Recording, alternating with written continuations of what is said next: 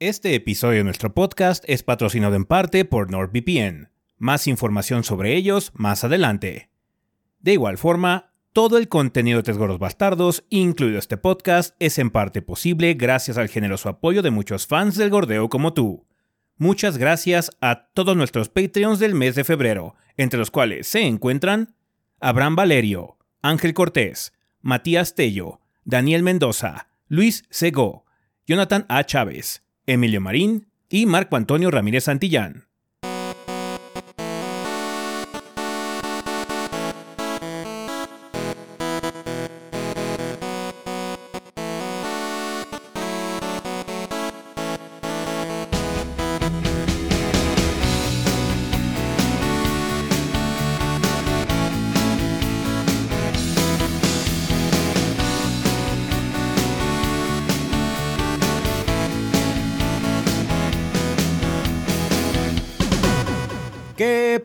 Banda? Sean bienvenidos al episodio 556 del podcast de los tres gordos bastardos. Yo soy su anfitrión Ezequiel y como aquí encuentro con el resto del elenco de los gordos, o sea, Rafa y Adrián. A ver, Adrián, si quieres empezamos contigo esta semana. ¿Qué anduviste haciendo en el mundo del gordeo? Esta semana estuvimos jugando Suicide Squad. De hecho, hicimos stream. Sí. Y también hicimos stream de Helldivers 2. Ujú. Me divertí más con Helldivers. Este, Sí, Helldivers está mejor. Se están preguntando por qué todavía no hay reseña de Suicide Squad y eso. eh, Ahorita vienen muchos juegos de servicio, banda. Toma bastante tiempo de jugar y reseñar porque hay que saber cómo está el endgame y todo.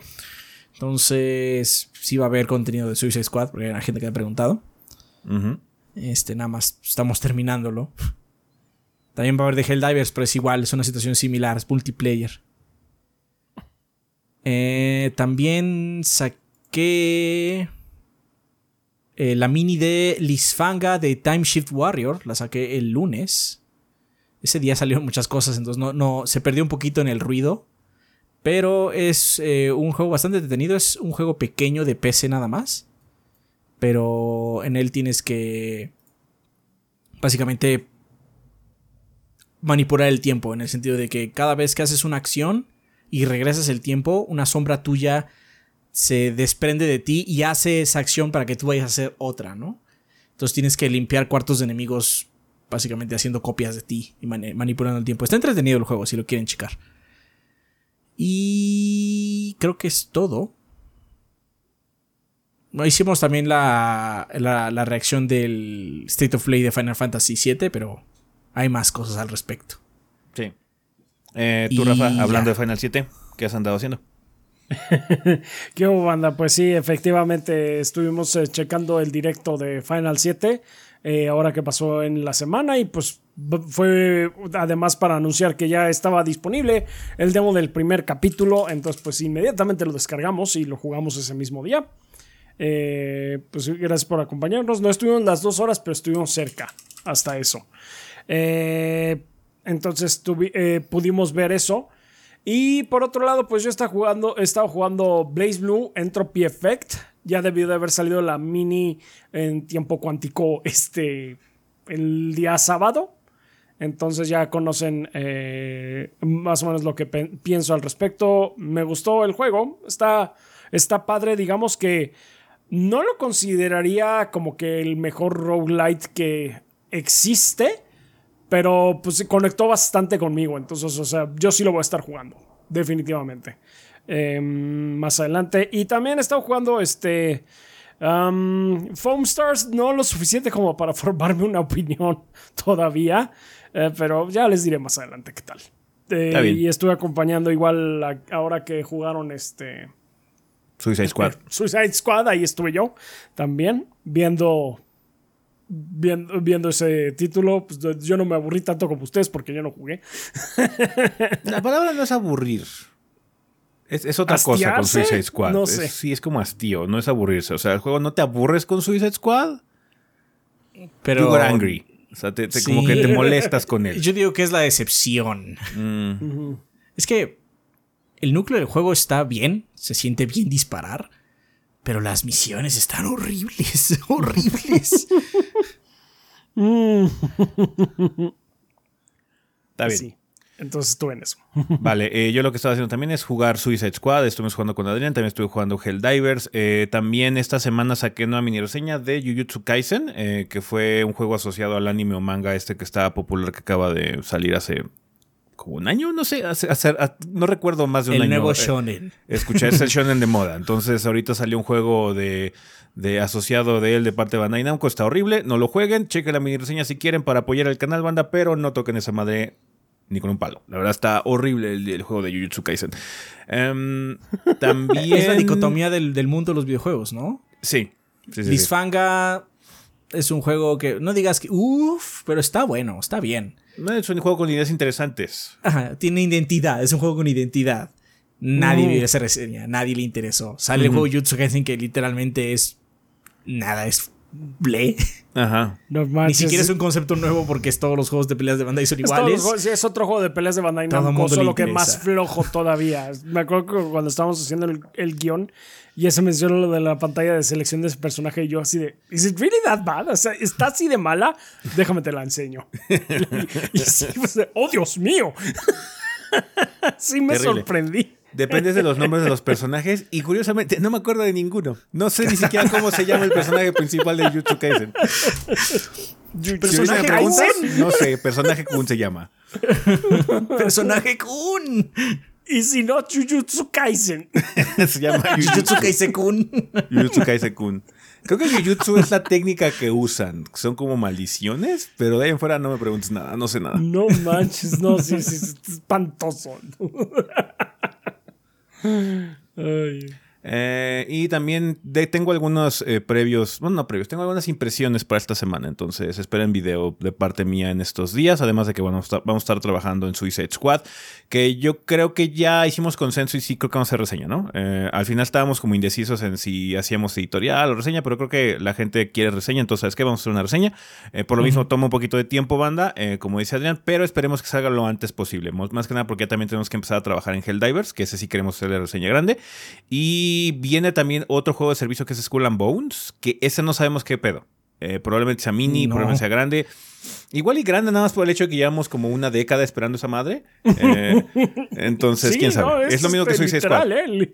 Es lo mismo que literal Squad. una década. Básicamente, o sea, ahorita viene una rachita de juegos de servicio banda, entonces van a tener que esperarnos, porque generalmente los juegos de servicio no res- nadie te da eh, códigos de reseña antes para juegos de servicio, porque no hay servicio, básicamente. Sí. Ajá, el único que hizo eso fue Diablo, de hecho Diablo 4 sacó antes, porque prendieron los servidores como 15 días antes, pero después borraron, borraron todo. todo. Ajá, y lo borraron todo, pero bueno, eh, eh, existe esa otra modalidad, pero ahí lo que sucede es que pues tu servicio está medio despoblado, no, no hay cosas que no puedes probar, ¿no? Sí, sí, sí, sí. Entonces, ahorita estamos en una época así. Si están preguntándose por qué no ha salido tal y cual, es porque estamos probando el servicio. Sí, sí. Eso es. Aparte, ya, o sea, vamos a probar el juego cuádruple A, Skull and Bones, güey. Skull and Bones, güey. El primer juego cuádruple A, güey. Cuádruple A. ahorita les contamos ¿Quién eso. habla así? La familia. Ah, pues, la familia Guillemont. Dios bendito. Eh, vale, eh, con respecto a anuncios, banda, no hay mucho más allá de eso. eh, solo recordar que, bueno, este es el Día Internacional de la Botana o estamos aproximándonos al Día Internacional de la Botana. Tradicionalmente es un podcast donde no tenemos tema de la semana para irnos rápido. Aún así, yo creo que va a durar su buen tiempo porque hubo mucho quórum en la vida después del podcast y además hay muchas cosas de que hablar. Así que si quieren, para no más retra- retrasar, no retrasar más este desmadre, perdón, vámonos ya a el sillón. ¡No es posible! ¡Malditos maniobreros! ¡Mentirosos! ¿Cómo puede ser que ya no esté mi novela en la tele? ¡Atreus! Ven a arreglar esto, que yo no entiendo tus blips y bloops. ¿Qué pasó, papá? ¿Ahora por qué tanto escándalo? ¿Te volviste a pelear con Mimir? ¡No es eso! Son estos mentirosos de la tele que me quitaron mi telenovela. Ah, ¿a tener la fea? Ya la quitaron de rotación. Solo están los streamings de Nueva Zelanda. ¿Cómo que en Nueva Zelanda? ¿Desde cuándo dejaron de transmitirla en Midgard? Ahora, ¿cómo voy a saber qué le pasa a la pobre Atenea? Ay, papá, ya la has visto mil veces. Pero no te preocupes, porque ahorita te lo arreglo con NordVPN. Chécate. Con herramientas con cifrado como NordVPN, podrás enmascarar la IP de tu dispositivo para que parezca la de otro país o reino mitológico.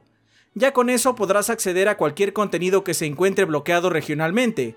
Después de todo, ya estás pagando por esos servicios. ¡Oh, no sabía que teníamos ese poder en nuestras manos! Pues no solo eso, papá, sino que con NordVPN también puedes proteger la seguridad de tu navegación por Internet para evitar que los maniobreros y mentirosos que tú mencionas puedan acceder a información privada que les permita robar tu identidad o realizar algún fraude. ¡Malditos! ¡Mentirosos y maniobreros! Así es, pa.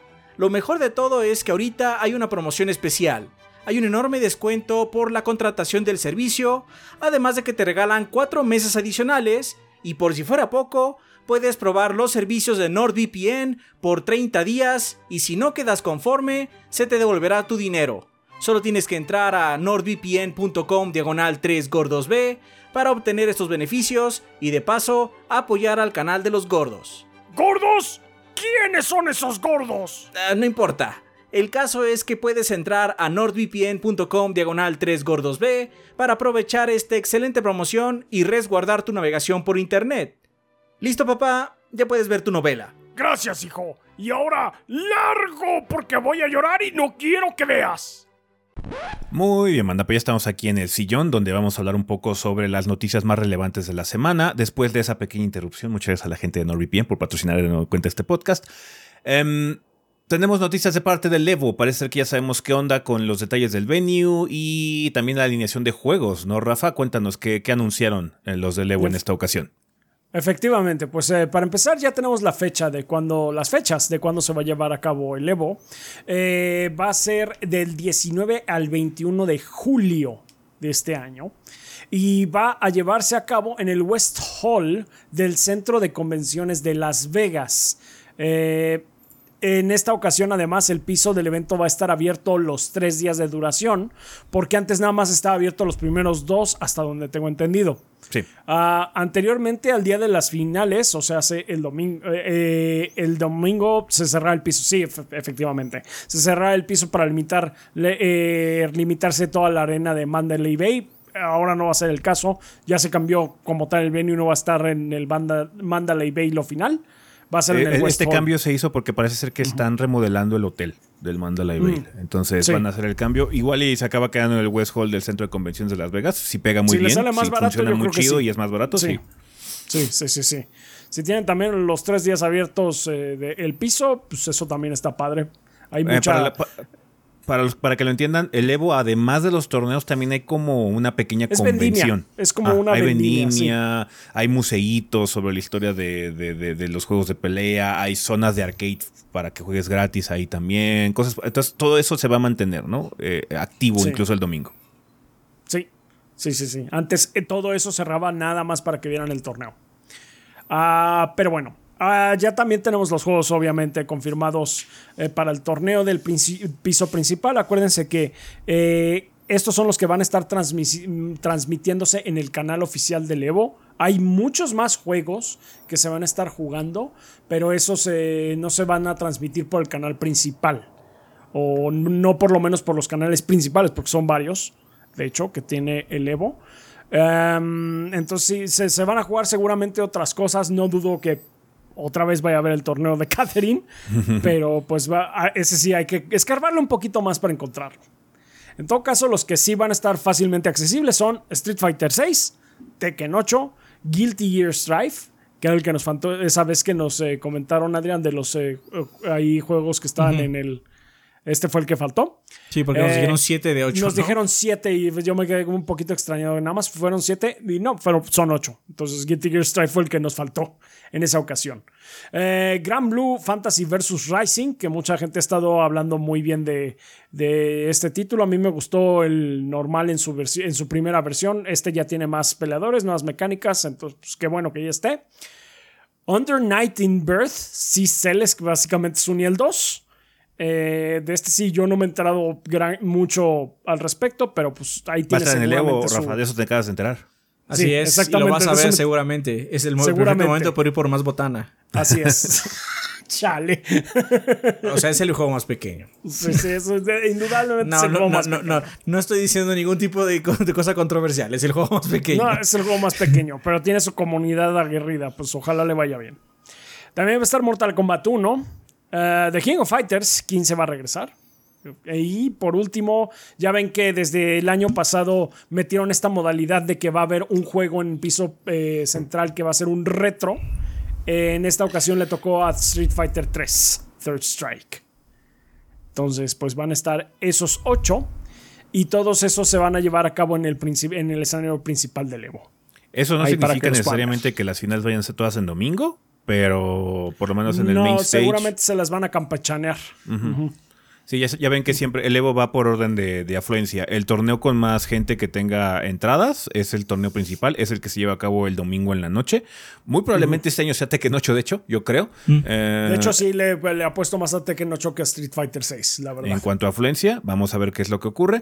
Eh, pero sí, eh, en general es muy similar a lo que vimos el año pasado. lo más curioso del asunto es que Street Fighter 3 presenta un reto muy particular porque...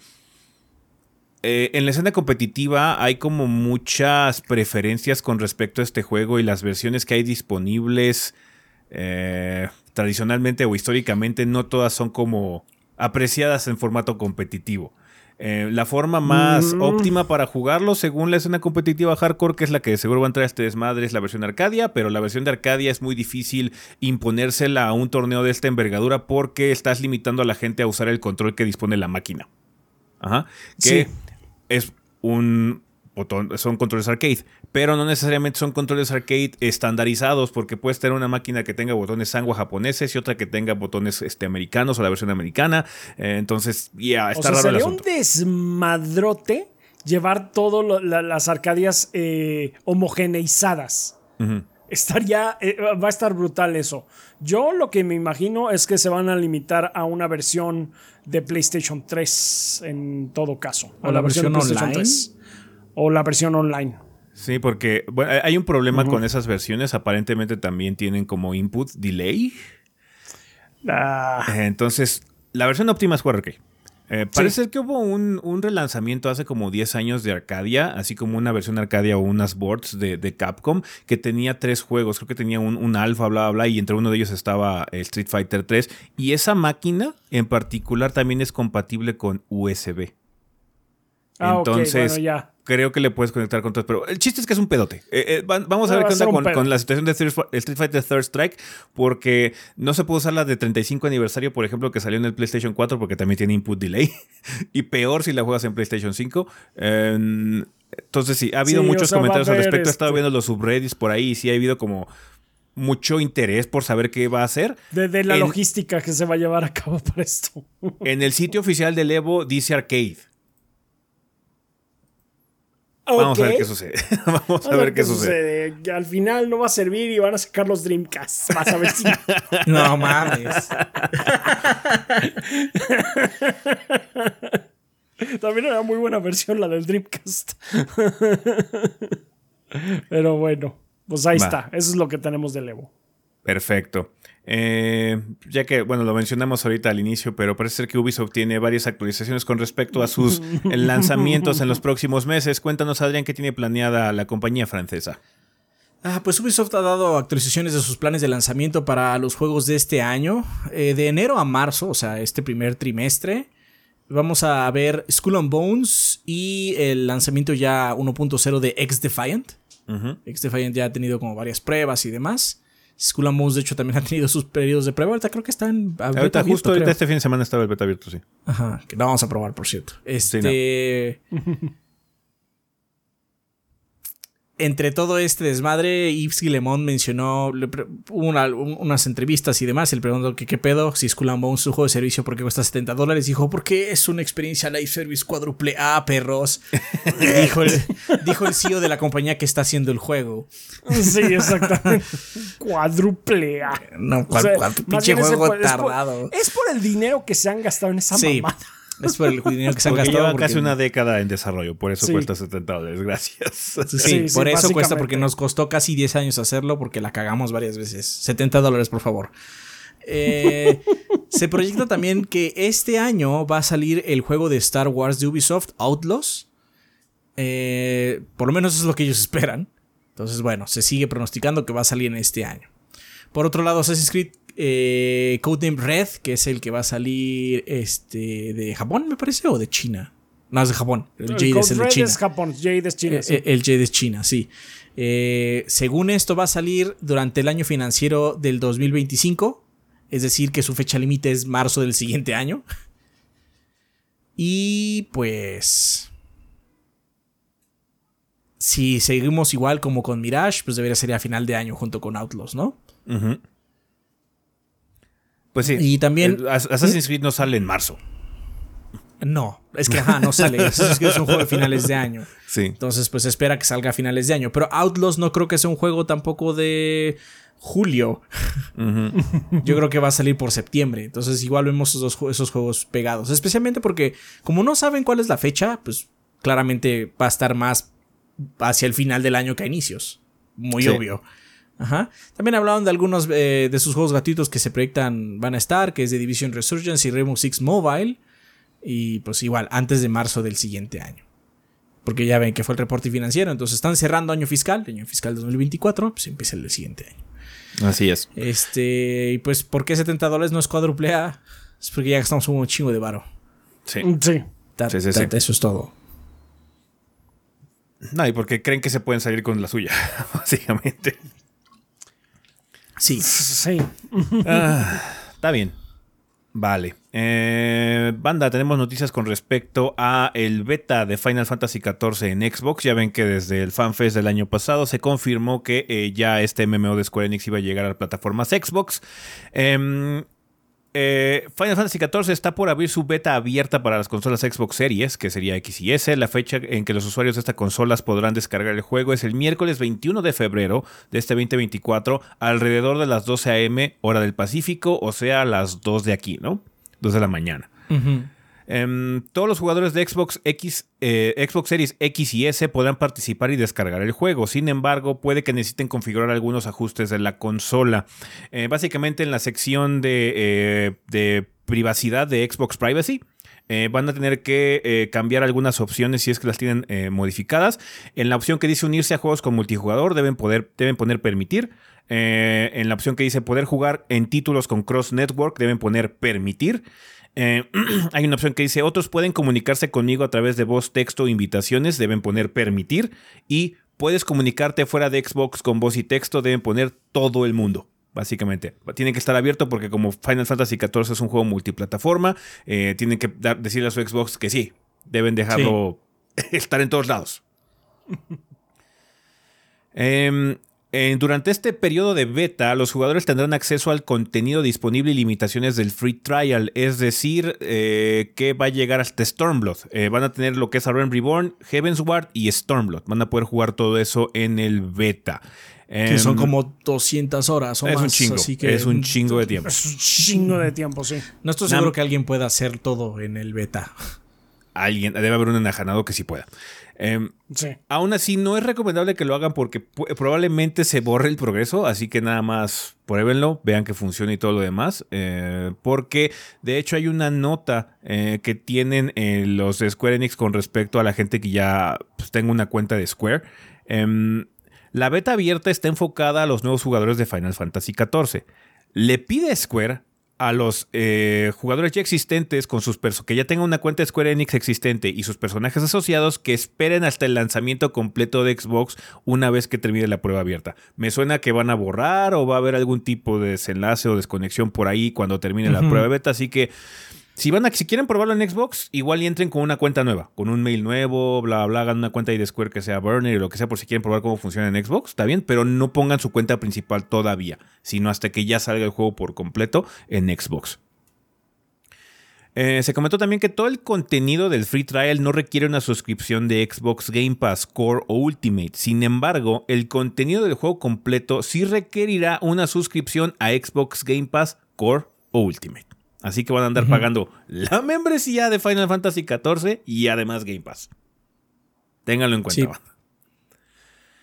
Em, para jugar en Xbox deberás vincular tu cuenta Microsoft y tu cuenta Square Enix. Una vez vinculada, los, los jugadores no podrán desvincularlas. Pedimos a los jugadores que ya sean usuarios de Final Fantasy XIV que se esperen hasta el lanzamiento oficial para vincular su cuenta de Square Enix a su cuenta de Microsoft. Así que esto es para los nuevos, básicamente.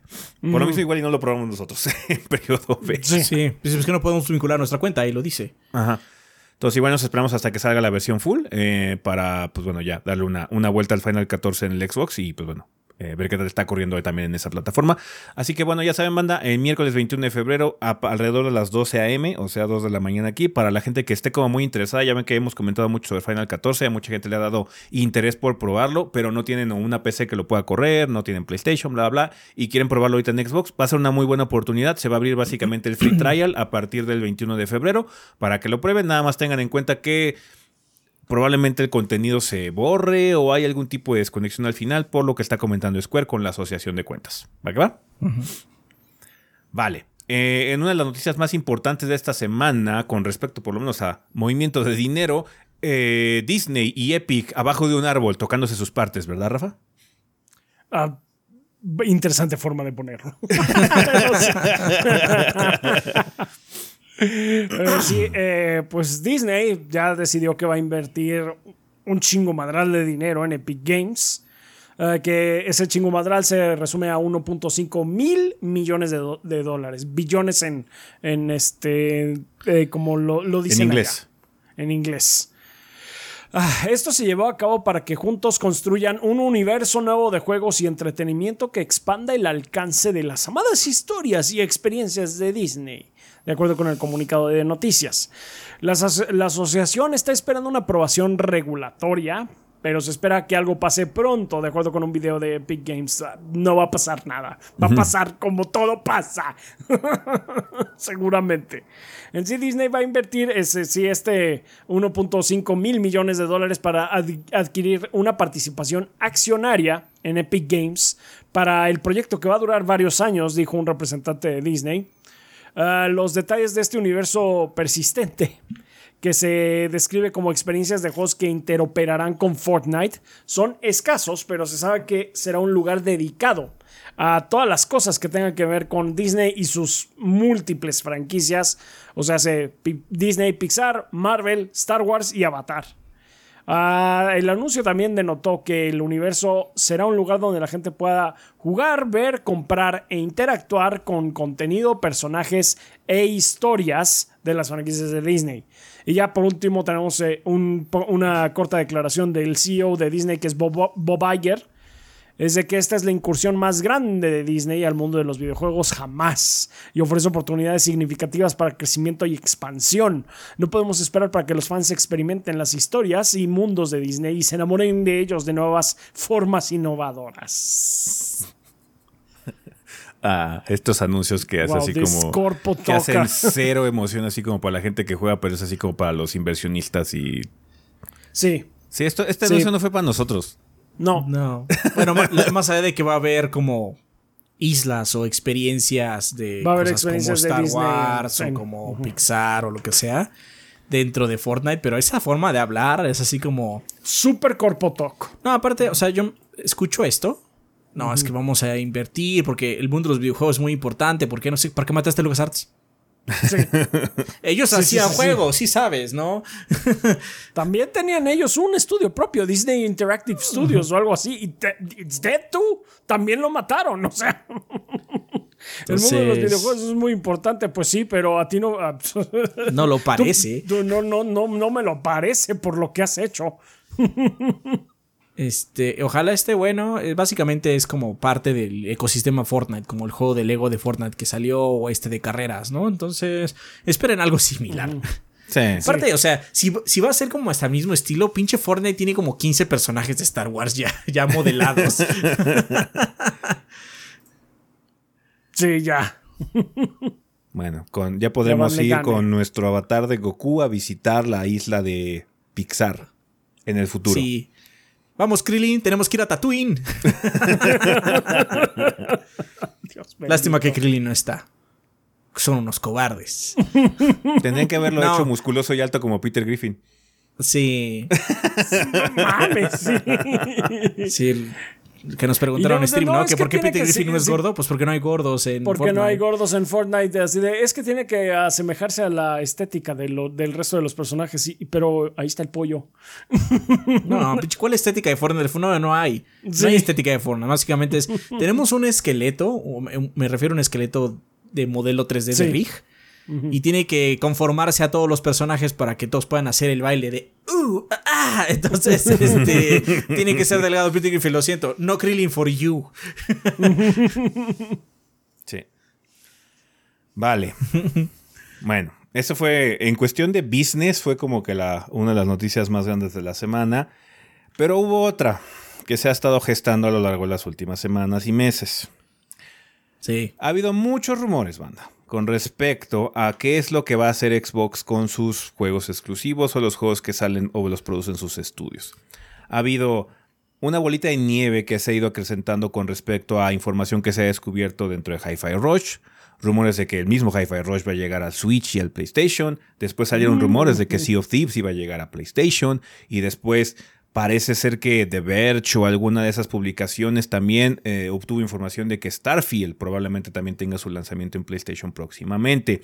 Después las cosas salieron de control y Windows Central y muchas otras publicaciones empezaron también a sacar información supuestamente de rumores diciendo que probablemente lleguen cosas como la Master Chief Collection, la franquicia de Gears, of War, el juego de Indiana Jones que acabamos de ver anunciado en el Xbox Developer Direct. Entonces todo se salió de control. Ha habido un drama enorme con respecto a esta situación y no había habido respuesta de parte de Microsoft a estos rumores. Eso ya no eso ya cambió. Ahora Phil Spencer tomó Twitter para dar un comunicado y parece ser que la semana que viene vamos a tener más información al respecto. ¿Qué es lo que dice el señor Phil Spencer, Adrián?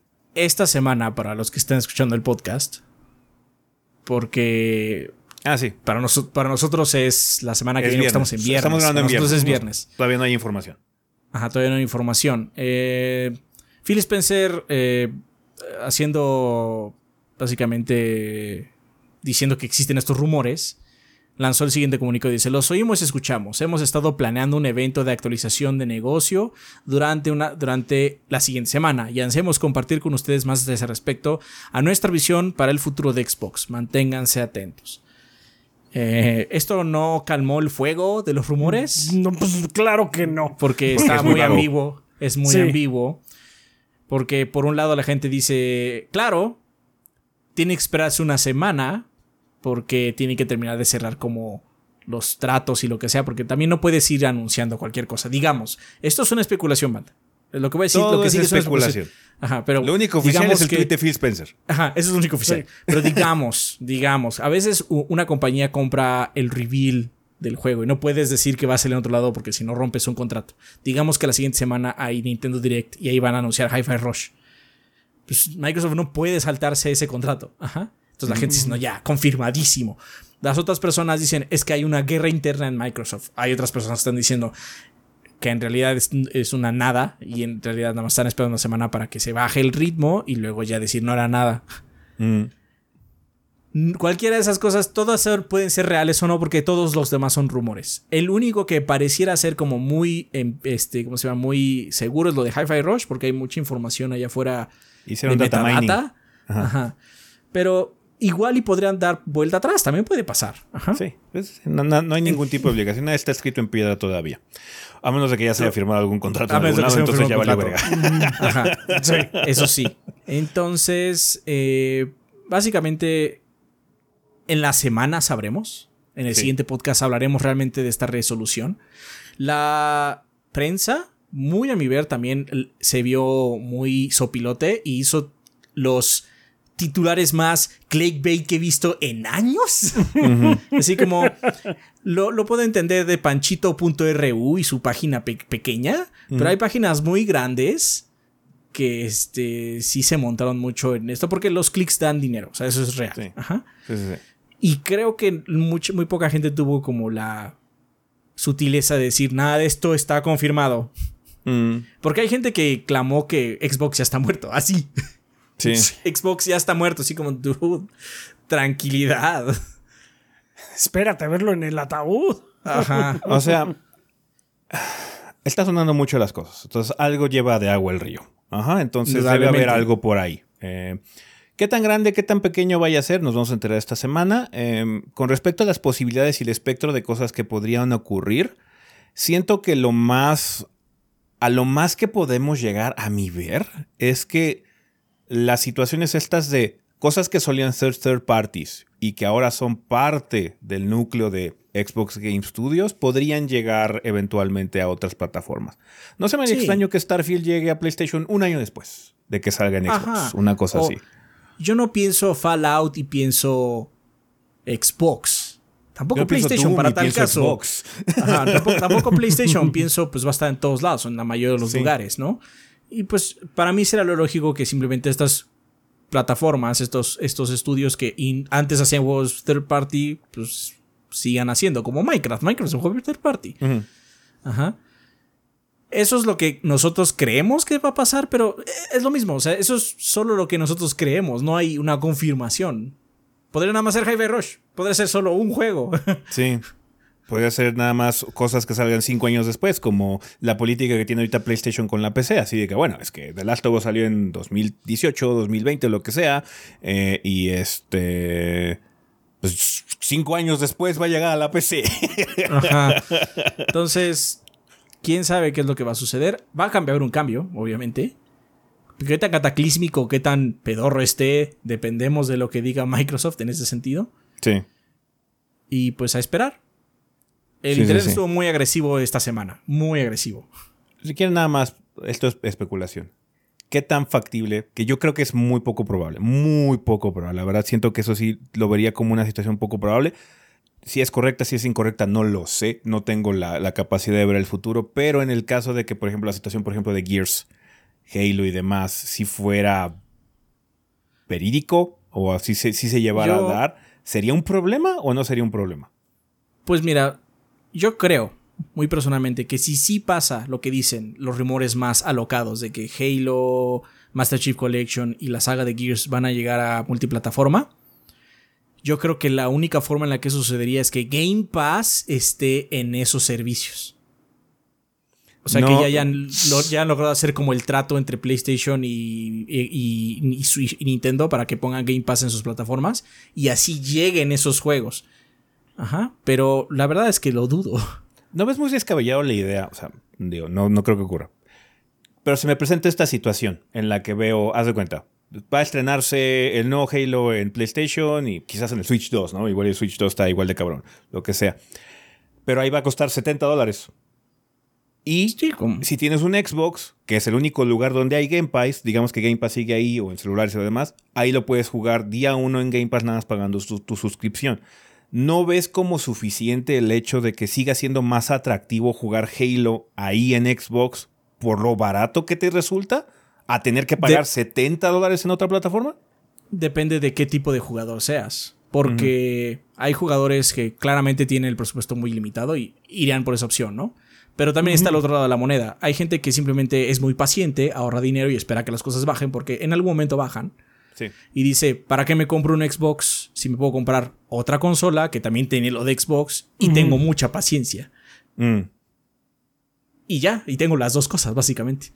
ya. Entonces, es difícil. Pero también es ahí, es cuál es el porcentaje de gente que hace eso y cuál es el porcentaje de que sí sucumbe ante el FOMO. Sí, no, o sea, Ah, sí no lo hay sé. más. Eso no lo sé, pero. Eso, eso, esos números lo tiene Microsoft, ¿no? Hasta Ajá, cierto punto, eso ¿no? asumo que las Ajá. compañías lo tienen. Sí, no, yo Eh, asumo también por, por lo mismo de que qué hay más en el allá afuera en este momento, Xbox Series S o Xbox Series X. Hay más S ahorita afuera. Hay más S. Entonces, ¿qué es más económico para mí? Pero aquí viene. uh, el problema es que estás hablando solo del ecosistema Xbox. Pero ¿qué hay más, qué hay más PlayStations o Xboxes? Porque PlayStation. PlayStation es más caro. Pero la Sí. gente compra en el PlayStation. Entonces, ¿qué hay más? Mm, Sí. PlayStation. Entonces. Hay más Switches. eh, no lo sé. Hay más Switches, de hecho. igual. Pero la gente de Switch compra juegos de Nintendo, pero Sí. compra juegos. Entonces, no lo sé. O sea, realmente en- es lo mismo. O sea, no, a mí no me gusta aseverar y decir esto es lo que va a pasar porque es imposible saberlo. No, estas son puras especulaciones. digamos, Nada más es el Sí. juego en cuestión de situaciones. Que si esta situación se llevara a cabo, ¿cuál sería la razón que justificaría la existencia de ese nuevo ecosistema? Yo veo que, o sea, yo la verdad no creo que ocurra. Pero aún así, si fuera todo, si fuera un cheque en blanco y de repente llegara todas las plata- todas las propiedades de Microsoft a otras plataformas, siento que aún tendrían por lo menos la ventaja del servicio de paga. Porque honestamente, no creo que Nintendo ni PlayStation permitan al Game Pass en, No, sus- yo tampoco. en sus ecosistemas. Si fue un No. pedote para que PlayStation aceptara el EA Play, güey. EA. Sí, sí, sí, sí. Que es completamente eh, menos, party. menos pinche Game Pass que compite directamente con su servicio de PlayStation Plus. A Sí. menos de que haya un tipo de asociación y PlayStation Plus y Game Pass se fusionen y ahora hay un tier especial que cueste como el doble o algo así, pero no lo veo. Por eso, por eso yo creo que más bien lo que está en flujo es, bueno, qué propiedades son inicialmente third party. Halo no lo es. Todo eso se queda como el núcleo, la identidad de la marca. Pero ahí también corres un riesgo y siento que es un riesgo interno. ¿Cómo haces? Ah, mira. Los estudios chingones que son Xbox son estos. Ustedes, demás estudios que hacen Son- estas cosas, no lo son. O sea, nosotros, we own you. Somos nosotros somos los dueños de ustedes, pero no son tan importantes como estos. ¿Le dices eso a tu equipo de trabajo, a tu fuerza de trabajo?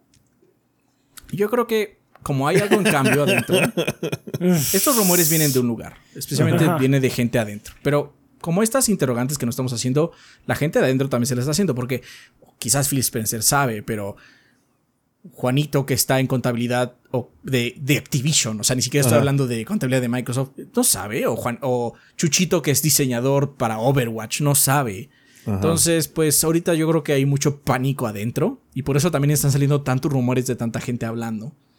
Porque no sabes, no sabes como, cual- como una persona cualquiera dentro de un estudio. El chisme de oficina se salió de control, básicamente. Exactamente. El chisme de oficina se Sí. de control y básicamente a todos nos hicieron parte del chisme, ¿no? A todo me refiero al internet. Sí. Yo creo que más bien van a ser algunos juegos los que van a ser del parte, algunos y ya. ¿Cuáles? Pues ah, ya no sé. También, ¿qué otra? Pero el problema yo creo que de todo esto es que Microsoft está haciendo muy mal trabajo de comunicación porque una semana es una eternidad en internet, una eternidad. Sí. Sí. Sí, sí, sí. Em, obviamente siento que esto. ah, Vamos a ver, obviamente, el resultado final. Si resulta que tenemos. em, por ejemplo, la, la gran incógnita ahorita sería qué pasará con el juego de Indiana Jones, ¿no? Con Starfield ya hubo un tiempo de exclusividad, digamos, ¿no? Sí, Em, seis meses, vamos a decir. seis meses o un año, igual y sale en agosto, julio, ¿no? Una cosa así. Si es que sí llega a suceder, ¿no? También no estamos confirmando. Con Indiana Jones, ¿qué es lo que podría pasar? Si sale día uno, ya sería como un cambio de perspectiva, ¿no? Eh, en ese sentido. En Pero cuestión hay de otro problema, negocio, ¿no? en cuestión de negocio tiene mucho sentido, porque es una propiedad intelectual muy importante, muy universal. Es el problema que nosotros tenemos con los juegos de Spider-Man en PlayStation. Y lo que haces es multiplataforma para aumentar el potencial de revenue. Sí, sí, de hecho, justamente iba a decir Spider-Man. Sí. Nosotros en la reseña de Spider-Man, que hay gente que no lo entendió así, es que nosotros decimos, Spider-Man es muy grande, debería estar en todos lados. Sí. Ajá. Eh, no estamos diciendo que Kratos tenga que estar en Xbox, estamos diciendo que Spider-Man, que es más grande que Sony, eh, tiene que estar también en todos lados, ¿no? Sí. Eh, y pues tiene sentido, porque no pagas nada más la licencia, no nada más haces el juego, pagas la licencia. Igual Microsoft, o bueno, inicialmente Bethesda estaba pagando a Disney el derecho de Indiana Jones. Entonces lo sacas en más lugares para mitigar ese gasto extra, porque pues, pagar esa licencia nada más es, es- es una lana, además de hacer el juego, que es una lanota. Sí. Entonces igual, o sea, Indiana Jones lo haría. Si yo tuviera la decisión, lo haría third party. Porque es una cosa muy grande. Pero no haría Halo, porque es parte de la identidad de mi marca completa. Ujú. Sí, yo dejaría, yo, protegería Halo, protegería Forza, protegería Microsoft Gears. Flight Simulator. Ajá. Ajá. Sí, bueno, aparte ese sí. es PC full, ¿no? Ajá. Este. No, y consola también. O sea, Age, protegería. Age, protegería. Pero, Pero pues también ahí- el problema ahí- es ahí que sí el empiezas a tener. Ahí sí tienes el riesgo porque tienes tiers. Así que es que esto es Xbox. Ustedes realmente no son Xbox. A pesar de que ya hayamos comprado la compañía, ustedes realmente no son Xbox. Sí, Ajá, sí, es- sí, sí. eso- estamos hablando de un problema interno, no al- algo externo. Así como, bueno, yo soy tier 2, mis juegos son de nivel 2, ajá, Ajá. no nivel 1. Pero bueno, eso es como una especulación todavía más interna. Sí. Yo haría Indiana Jones, sí, porque igual que yo haría Spider-Man Third Party también. Sí, de hecho yo Spider-Man lo hubiera sacado en Xbox, en Switch, en donde hubiera podido para maximizar el revenue, porque Spider-Man me va a traer una cantidad pendeja de dinero. Deja de dinero, es muy grande, es una propiedad más grande que yo. Que yo marca, no yo Adrián. Sí. Este.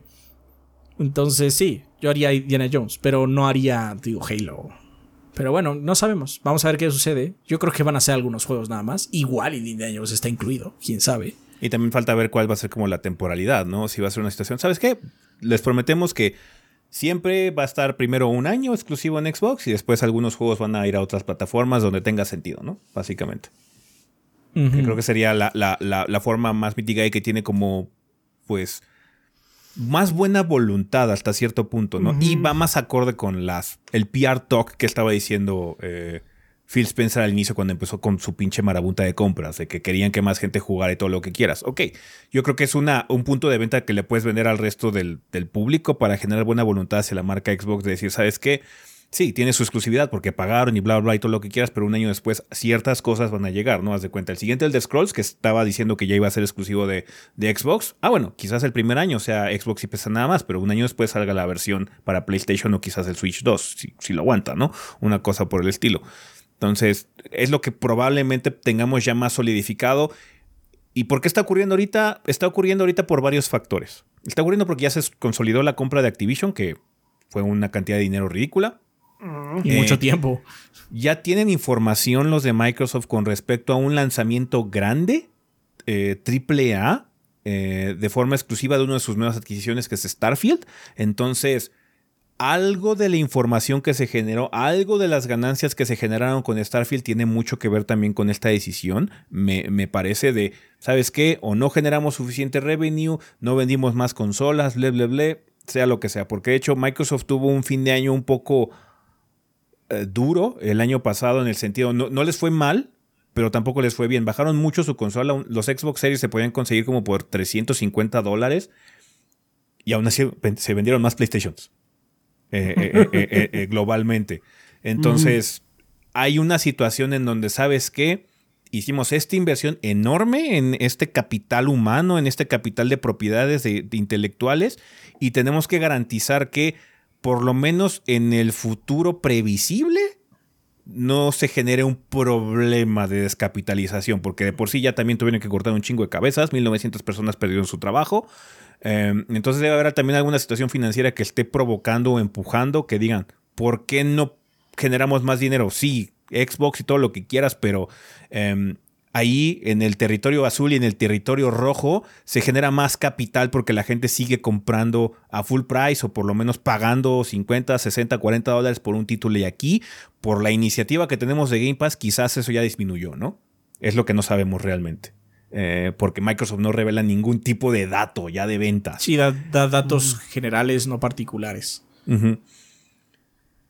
Entonces está rara la situación. Eh, hay muchos factores que están, yo creo que influyendo en esta decisión. Vamos a ver qué ocurre. Podría no ser nada, podría ser nada más Hi-Fi Rush, porque Hi-Fi Rush porque Tango tiene un capricho interno, quién sabe, igual es algo que la gente está sacando de proporción. Hi-Fi Rush es como dijo Phil Spencer hace años case by case. Bueno, pues el caso de Hi-Fi Rush es el que fue. Ajá. Sí. También puede ser. Ajá. Simplemente puede ser eso. Lo que sí saca un poquito de pedo es que no se haya podido aclarar eso que tú estás diciendo. Ajá, en con un tweet. Sí, sí, sí, sí. o sea, ese es el problema de una semana. puede haber salido así, decir, ah, sí, como les comenté, va a ser case by case. Estamos proyectando que Hi-Fi Rush llegue a más plataformas. Chido, eso es todo. Bueno. Pero van a hacer un evento donde van a anunciar algo. Sí, lo que puede ser es lo mismo que dijo. Igual y ya habían cerrado un contrato de anuncio y pues no pueden decir. Por eso es una semana. Sí. Va a estar interesante estos días. Estos días van a estar interesantes. Estos días para mí son los interesantes. Lo de los rumores, la verdad, estos rumores lo único que hicieron es hacer que la gente se enojara y se peleara en internet. Y a mí eso no me parece atractivo. O sea, yo veo esas cosas y digo, qué flojera. Porque no es una plática productiva es literalmente aventarse basura. ah, sí, además, o sea, de, por sí ya sabemos que, el Internet se pelea por, cualquier lo que cosa. sea, por cualquier cosa. Este tweet, sí, básicamente fue, fue una, una instrucción de hacerlo tal cual. Sí, váyanse a pelear. Fue. Sí, entonces estuvo, muy, desafortunado, la verdad. En vez de haber hecho algo un poquito ah, más sensato para tranquilizar el fuego, sí, fue, avivó las llamas. Sí, es que una semana es mucho. También pudo haber sido un periodo de prueba, así como, ¿saben qué? Vamos a filtrar esta información para ver cómo reacciona la gente y no reacciona. Y bueno, ahí lo tienen. esa, es la parte más de, conspiranoico, eh, que no suele ser verdad. Pinche ajedrez de cuatro dimensiones. que no suelen ser verdad, solo son Yo cosas más porque la gente luego es estúpida y tiene muchos resentimientos en general y luego filtra las cosas sin querer. se me hace más creíble eso. La verdad. Sí. sí, sí, sí. Porque lo hemos visto en acción, lo hemos visto ocurrir en tiempo real. Sí. um, pero bueno, no, no, no, vale la pena más hablar del tema, banda, porque no tenemos información oficial. Em, ya cuando eh, se lleve a cabo esta, este anuncio, este evento, o lo que sea que vaya a hacer Microsoft en estos días, eh, veremos cuál es la situación. Eh, y ya comentaremos más a gusto el siguiente podcast. Yo creo que va a ser el tema de la semana, si es algo muy significativo. Si, es algo muy grande. si no más es Hi-Fi Rush, va a ser en el sillón, porque who cares. Sí, ya bueno, pues sí. Vayan a. Nosotros pusimos Hi-Fi Rush en, nuestras recomendaciones del año pasado porque ese juego está muy bueno. O sea, básicamente es así: qué buena noticia, vayan a jugarlo. Sí, en el sentido hookers de, de importancia, qué padre, porque es un excelente juego, eso sí es, eso sí es muy padre, pero sí. al final hubo demasiado ruido, mucho ruido y pocas nueces. ¿Ah? Mm. Porque es algo que ya medio estábamos marinando desde hace muchos meses. Se salió de control en las últimas semanas, más que nada, porque ya se involucró nombres como Halo y, y Gears of War. Entonces ahí la gente dijo, ¿qué chingados está pasando? Sí, sí, sí, sí, Y Microsoft no fue muy hábil en su comunicación, la verdad. Sí, como para, sí tranquilizar. Vale. Eh, siguiendo con el sillón banda, eh, tenemos eh, un delay watch que aparece así salvaje y es que No Rest for the Wicked de Moon Studios se retrasa. no teníamos fecha como tal para la salida del juego, pero parece ser que iba a tener un periodo de early access. Em, este RPG isométrico se anunció en los Game Awards pasados del, 2024, del, del 2023 eh, justo antes de que pasáramos al 2024. Y este Early Access ha sido retrasado al Q1 del año financiero del 2025, o sea, el segundo cuatrimestre del calendario del 2024, como se reveló en el reporte de ganancias de Take Two para el tercer cuatrimestre del 2024. No se han dado razones para el retraso, se espera saber del juego el 1 de marzo durante el showcase de Private Division, que está, estará dedicado exclusivamente a No Race for the Wicked. ¿Por qué está ahí involucrado Take Two? Porque Private Division es la el indie brand de Take Two, básicamente. Ajá. Em, este juego va a llegar al PlayStation 5, los Xbox Series y va a ser, va a tener después de su Early Access en Steam, entonces tendremos que esperar un poco más. Parece ser que iba a ser pronto, yo creo que en marzo nos hicimos enterar y probablemente en unas semanas iba a salir el Early Access, pero parece ser que no va a ser el caso, vamos a tener que esperar un poquito más, pero habrá que ver el primero de marzo a ver qué anuncian los de Moon Studios con este nuevo título que llamó mucho la atención y generó expectativa. Así que nada más hay que, hay que esperar un poquito más para el Early Access, hay que esperar mucho más para cuando salga ya en, en plataformas. Podría salir en Xbox, ya ven que Xbox sí permite juegos de Early Access en sus plataformas, eh, pero ya sabremos qué es lo que ocurre eh, eh, en, unas cuantas semanas cuando haya este showcase de Private Division. también hubo cierta confusión con respecto a Subnautica 2, ¿no, Rafa? Que no, ya Subnautica 2 ya había salido. Ah, yo también tenía esa idea, pero aparentemente nada más este, el segundo Subnautica es Subnautica Below Zero. Y ya. Es el 1.5, perro. Sí, es, el 1.5, al parecer. Pero bueno, entonces, este, sí, Subnautica 2 es el juego en el que se está trabajando. Va a ser la siguiente entrada en la franquicia. Ah, y se anunció que va a ser un juego live service. De hecho, lo definieron como un gas. Y pues fue una definición muy desafortunada porque obviamente el internet se, se volteó patas para arriba. Sí, se puso patas para arriba, ya prendieron las antorchas, ya dijeron que van a ir a quemar a las oficinas de Crafton. Entonces, lo que pasó fue que usaron una terminología desafortunada, básicamente. Ya aclararon qué es lo que ellos quisieron decir con live service. Entonces, bueno, en primera, o sea, lo primero que dijeron es que va a ser una secuela con multiplayer que va a adoptar el modelo de gas y va a ser jugable por hasta cuatro personas en cooperativo, además de contar con un modo de un jugador. Eh, adicionalmente, este juego ya va a estar construido en el Unreal Engine 5. Hay que tomar en cuenta que los otros fueron hechos con Unity. Ah, ya se hicieron en el blog oficial del juego, se puso que el Early Access no se va a llevar a cabo este año, sino que planean eh, nada más liberar más información en el 2024, pero ellos están proyectando que si acaso en el 2025 ya eh, podamos eh, jugarlo de modo temprano. Pero para ellos, para Crafton, Games as a Service significa que van a estar actualizando el título continuamente por muchos años, igual que lo han hecho con los otros Subnautica. Piensen, dicen, piensen en nuestro modelo de Early Access, pero expandido. No va a haber pases de temporada, no va a haber pases de batalla, no va a haber suscripciones. Ya lo dejaron ahí sentado.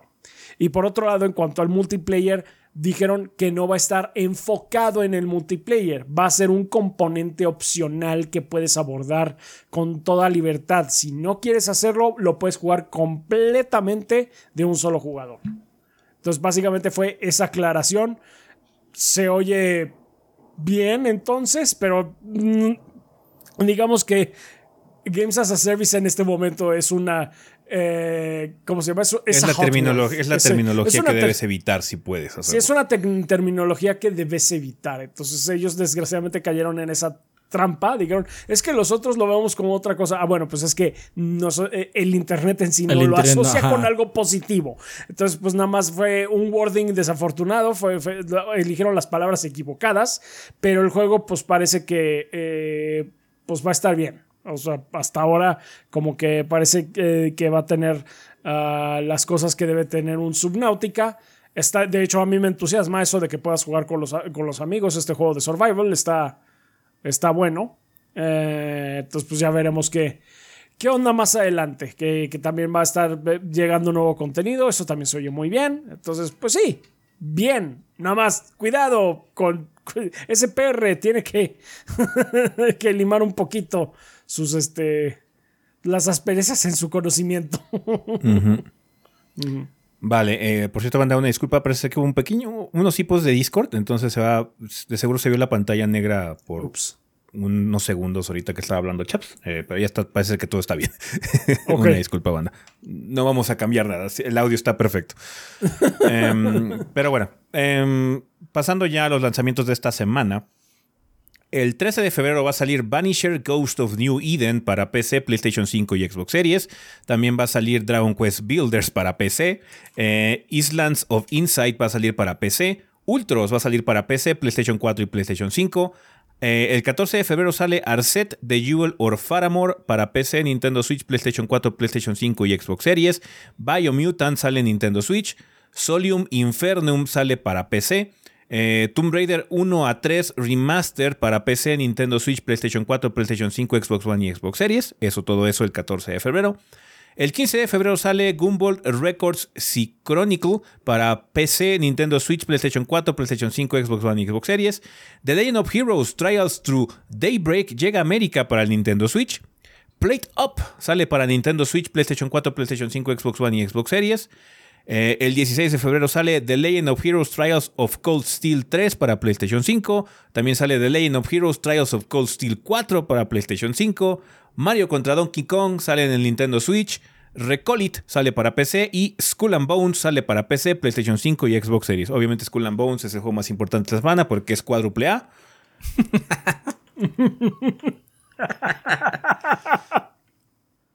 Entonces, pues sí, los demás tiemblen en un rincón, porque ya llegó el primer juego cuádruple A. Dos o tres As nada más. dos o tres As. Uh. Bunch of peasants. Pueblerinos. Está bien. Pues ahí estuvo banda. Eso es lo que salió esta semana. Así que chingón. Con esto terminamos el sillón. Así que vámonos al tema de la semana.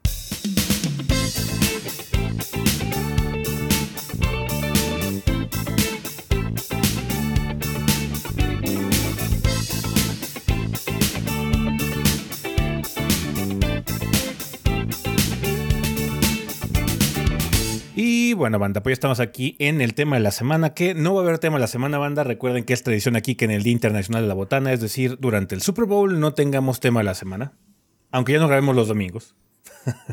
Porque sabemos que si rompemos las tradiciones, ustedes entran en pánico, banda. Entonces, esto lo hacemos por ustedes, de nada.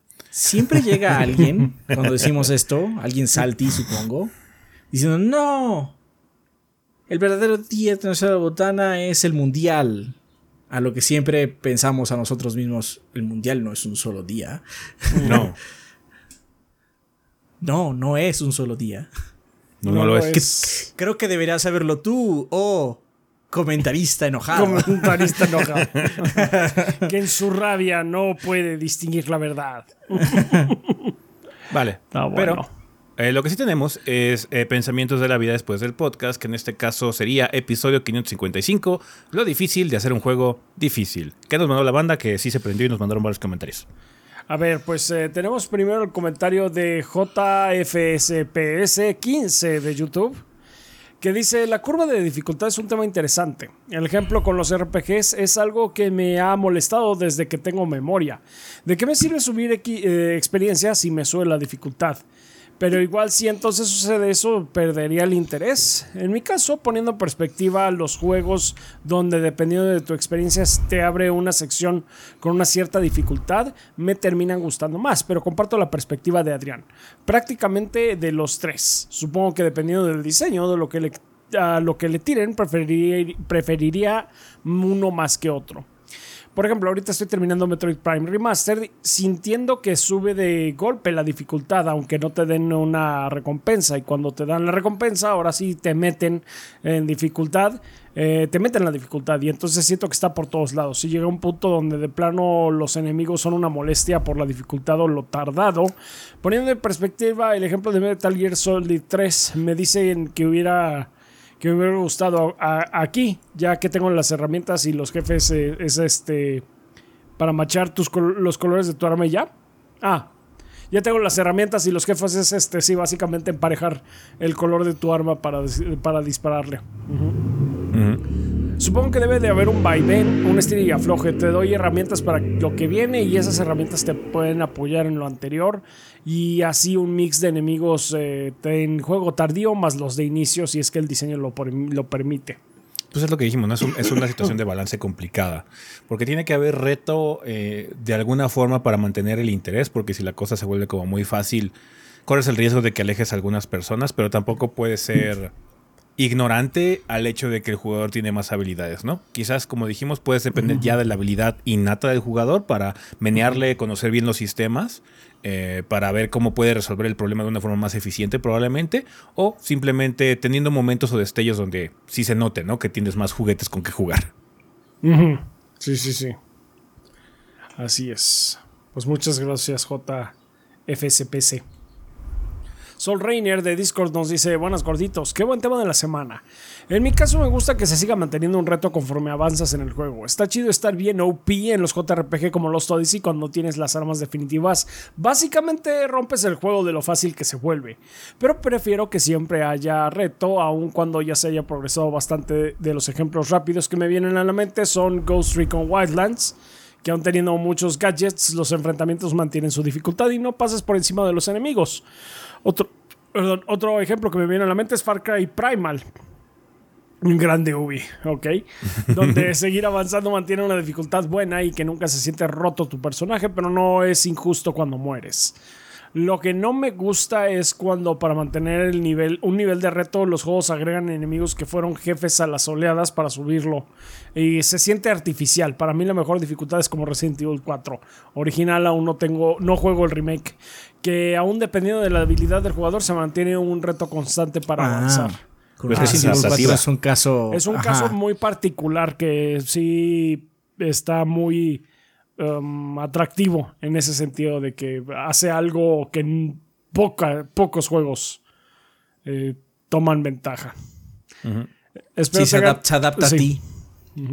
Sí, básicamente evalúa cómo te está yendo y baja o sube el nivel de dificultad dependiendo de cómo estés. Ajá.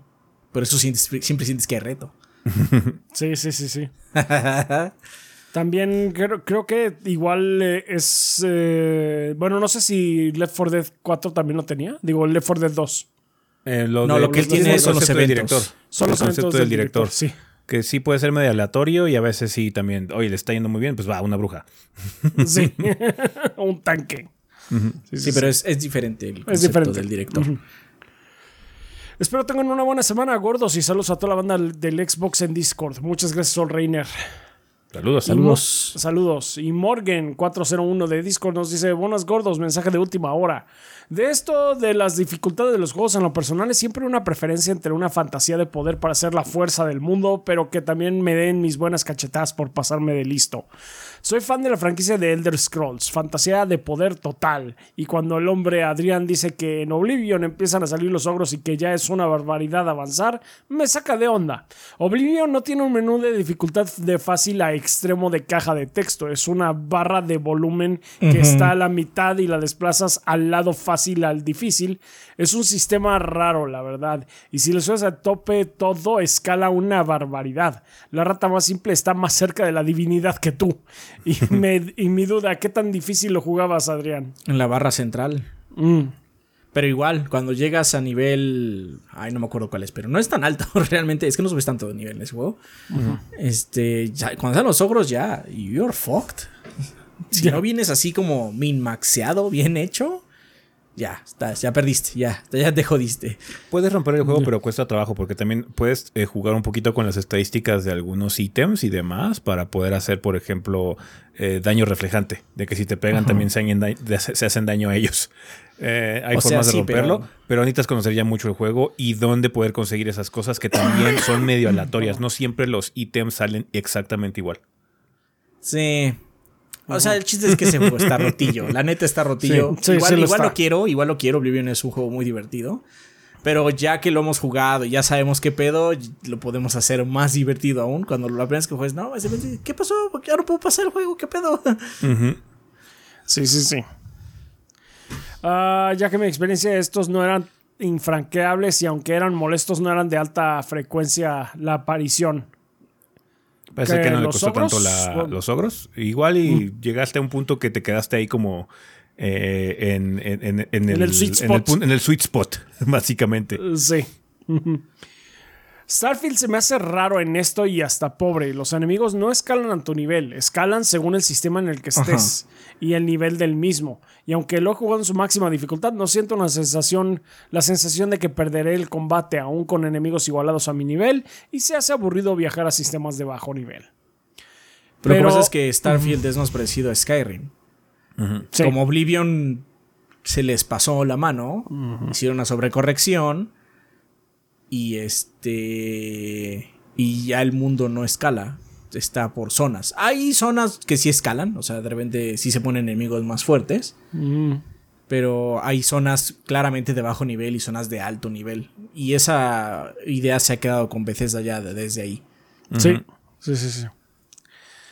Pero también hay otro nivel de dificultad en diseño, ¿no? Cuando un juego en particular de administración estrategia tiene sistemas de menús, interacciones, cadenas o procesos tan numerosos que es difícil abordar y no cagarla las primeras veces, hay juegos que tratan de explicarte a detalle con una pantalla entera de información o la info más raquítica posible que hasta dudas que sea algo sumamente importante para después.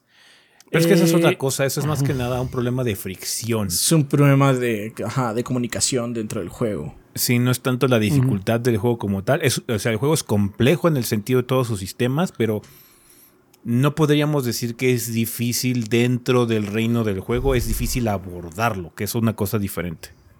Sí, de hecho, creo que a mí, eh, y, como por este tema de cuando el juego te da información de más o de menos, algo que me molesta mucho de un juego es cuando te enseñan, no sé, el sistema de crafteo especialmente en juegos donde el crafteo vuelve muy importante, pero así como cerca del endgame.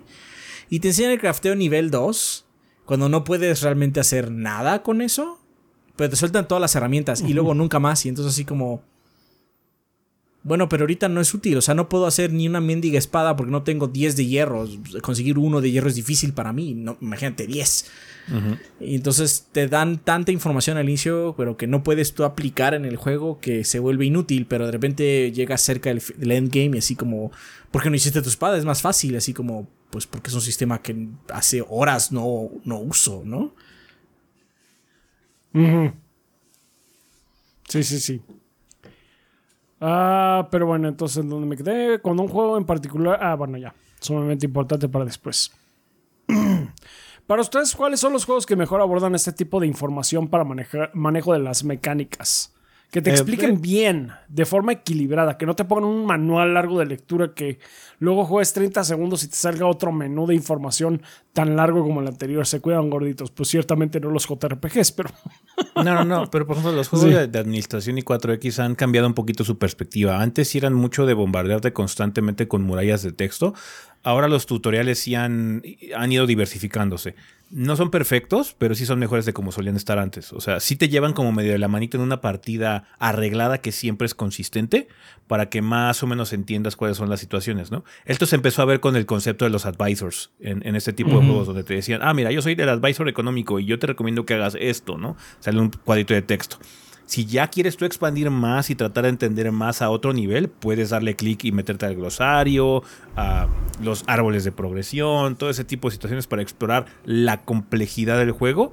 Entonces, los 4X o los juegos de estrategia sí han mejorado a lo largo del tiempo, pero por situaciones inherentes del género no pueden llegar a ser tan simples en que te expliquen todo con palitos y bolitas, porque son juegos complejos de abordar. Pero porque son, la... tienen muchos sistemas interconectados que si no existieran, el juego no funcionaría, no sería divertido, no, no expondría o no sería una muy buena simulación de lo que trata de representar. Yo uh -huh. la verdad es que sí prefiero uh -huh. que haya algo práctico. Pre prefiero que, aunque aprenda un poco más lento en teoría, porque luego los JRPGs te muestran esta muralla de información para aprender rápido, no aprendes todo lo que lees. Uh -huh. Pero that's a lie. sí. Básicamente no aprendes nada de esas cosas, aprendes cuando las estás usando, especialmente en un juego donde alguien te explica las reglas, pero las tienes que aplicar para realmente estar jugando, ¿no? Sí. Y no me refiero a un juego de videojuego, me refiero a un juego como igual de mesa, también funciona igual. Entonces, como bien menciona el advisor, es como una buena forma de decirte, así se hace, hazlo. Ajá. Y también por eso también los hack and slash siento que son muy buenos enseñándote cosas. Obviamente son juegos un poco más sencillos. Pero los hack and slash generalmente te presentan una nueva arma y hay dos tutoriales con esa arma. No siempre al mismo tiempo. El primer tutorial es usa esta arma. Y luego uh -huh. es cómo integrar esta arma a tu arsenal, al resto del arsenal que tienes, ¿no? Y uh -huh. todos son prácticos, todos son exámenes prácticos, básicamente. Y a mí, a mí me gusta eso. Mm. Porque si algo detesto los JRPGs es que me explique mil cosas que no valen la pena ahorita. Sí. Sí. Uh -huh. sí, sí, sí, sí. Vale, pues bueno, banda, muchísimas gracias por todos los comentarios que nos mandaron. Hubo varios, perdón, hubo varios, pero no podemos este colocarlos todos porque si no seríamos aquí todo el rato. Eh, entonces los invitamos uh -huh. a checar los comentarios del video pasado, del, eh, del, episodio pasado, que sería el 555, o si no en el servidor de Discord, ahí en la sala del tema de la semana, de la vida después del podcast. Eh, pueden checar lo que nos mandó la banda con respecto a este tema, que parece que sí les llamó la atención. Vale, si quieren ya terminamos lo que sea la sección del tema de la semana por el Internacional de la Botana y vámonos a comunidad.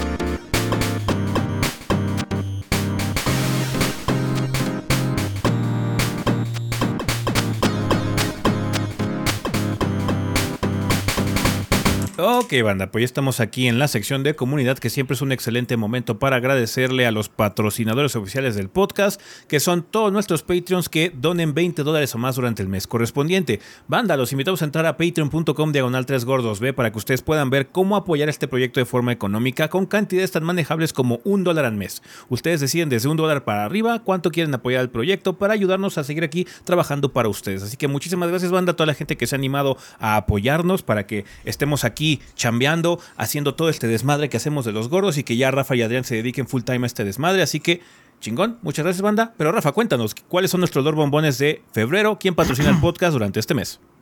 Muy bien, nos patrocinan Mauricio Glespan, que nos dice saludos gorditos y banda, espero que se encuentren muy bien.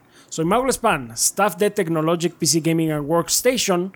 Nos dedicamos al ensamble y venta de computadoras, ya sea desde una PC solo para ver el podcast de los 3GB o una PC gamer para jugar Pokémon versión pistolas locas. Así es, ¿quiénes somos nosotros para juzgar? En sus PCs pueden jugar lo que quieran. Invito a toda la banda gordeadora a hacer sus cotizaciones a nuestro Facebook Technologic19 o nuestro Instagram TechnologicPC.19 y a WhatsApp 5561 82 0249. Les repito el número 5561 82 0249. Y recuerda la promo de febrero, exclusivos seguidores del Gordeo. En la compra de cualquier computadora completa les vamos a regalar un SSD M2 de 500 GB. Se aplican restricciones, compra mínima de 10 mil pesos. Requieren mencionar que son seguidores del Gordeo. Radicamos en la Ciudad de México, pero hacemos envíos a todo el país. Como siempre, muchas gracias por el espacio, gorditos y banda. Y la respuesta, la respuesta de la banda gordeadora a Technologic ha sido increíble. Y siempre que nos escribe un gordeador, nos da mucho gusto atenderlo. Son los mejores, los TQM, atentamente, todo el staff de Technologic. Suerte con el proyecto y que el gordeo sea eterno. Muchas gracias. Muchas Suerte, gracias, Mau. Mauricio. Suerte con todo, Mauricio. Saludos al staff de Technologic PC Gaming and Workstation. Ah, también Easy Elevit nos escribe, nos dice, hola gorditos, la otra semana otro mensaje sin sentido. Perdí mi trabajo porque me dio chorro malvado, terminé en el, en el hospital. No es meme. Wow.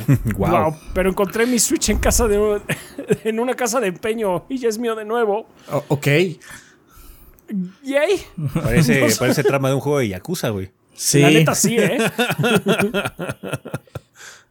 ¿Qué harían si tuvieran un gato y en medio de la noche grita Power Rangers la película? ¿Le dirían a alguien?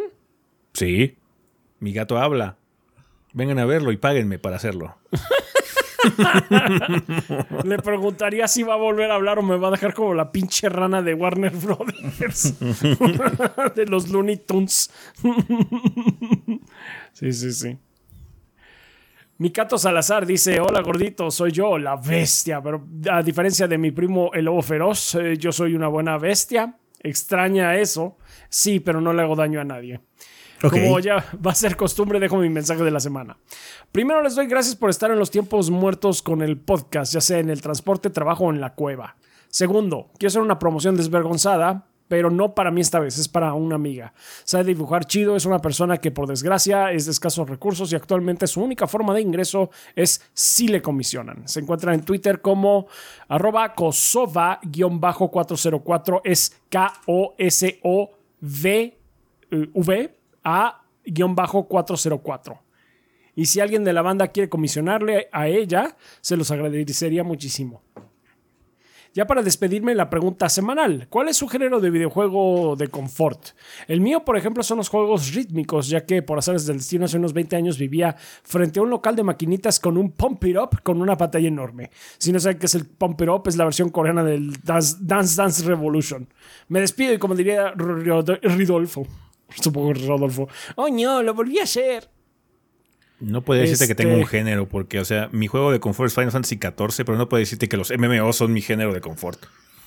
Uh, No mames, no. no, porque no juegas muchos MMOs. Mm, pues Supongo que es por temporadas. Es por Bueno, en mi temporada. caso. Últimamente ha sido mucho los juegos tipo eh, survival y, o construye este, cositas tipo Bear and Breakfast, este, Be Rising. Esos han sido últimamente mis juegos de confort. Para mí, mi- mis juegos de confort de más o menos un año para acá han sido juegos de crea, bueno, más bien generadores de historia. Cosas como Bannerlord, como Rimworld, donde creas un sistema tú y la compu hace sus propios sistemas y básicamente interactúan entre ellos y generalmente tratan de destruirse entre sí. Generando una historia. De hecho, el juego cuando ya te vapuleó mucho, generalmente también baja, el- baja el ritmo de, de la, de, la, de- de la agresión para que tú te puedas reconstruir o lo que sea, ¿no? Pero siempre hay retos. De hecho, en Reborn me gusta mucho porque si te va muy bien, la compu se, se prende y dice, ah, muy cabroncito, ¿eh? pues ahora le va a dar difteria a alguien y alguien tiene una enfermedad así muy grave. De hecho, te lo puede dar hasta paros del corazón a la gente. O no sé, o sea, está muy está muy loco el juego. Entonces, Sí. eso, es, eso es como no tiene una estructura, no está eh, clavado a un inicio, un medio y un final, sino básicamente es tu historia hasta que tú te aburras. Ya me aburrí esta colonia, voy a hacer una nueva. Me gusta, porque no, no tengo que estar ni siquiera prestando una atención así como grande, pero sí tiene momentos eh, que recuerda siempre que no, no están scripteados. Me acuerdo muy bien que en, en- uno de los primeros mapas que tuve entró un invierno prematuro y perdí todas mis mis este mis mi, mi, mi comida, ¿no? Bueno, no mi comida, las plantas que estaba creciendo, mis cosechas. Mm. Y entonces me iba a morir de hambre. Bueno, yo y mi- mis tres colonos, porque tú no existes, ¿no? O sea, tú eres como un overlord. Los tres colonos que tenía ahí iban a morir de hambre. Ajá. Y llegó un caballo al mapa. Llegó un caballo. Y entonces pues, lo matamos y se lo comieron y sobrevivieron ese invierno con ese caballo. Y fue así como, ah, esa historia está muy tonta, está muy buena. Está bueno. Sí. Si acaso puede Pues decir sí. que también los juegos de granja me gustan. Cosas Esos, como sí, Valley, también- ese también tipo de cosas me bueno. gustan también. Ese también es este género a últimas fechas, como. Pero sí, no es que tengamos un género. Más bien va cambiando con el tiempo. Sí. Ah, ok, pues eh, muchas gracias, Nikato. Sertroid. Buen día, embajadores del Gordeo. En mi tarea de jugar los eh, títulos mainline line de la serie de Like a Dragon, luego de haberle dedicado más de 80 horas al glorioso Yakuza 0, seguí el turno de Kiwami y ahora al terminarlo he de admitir que fue una decepción bastante grande. No me pareció mal juego, pero definitivamente no es tan divertido como el 0. ah, bueno, pero pues es que ese es el primero. El primero que salió, ¿no? La Sí, versión Un remake mejorada. del 1. Sí. Soy consciente de que Kiwami es un remake del primer Yakuza que salió en la era del PlayStation 2, pero como narrativamente tiene más sentido empezar por el cero, el bajón de calidad sí me pegó puerco. Sí, indudablemente. A esto vienen mis preguntas esta semana. ¿Han tenido la oportunidad de jugar Yakuza Kiwami 1 o 2?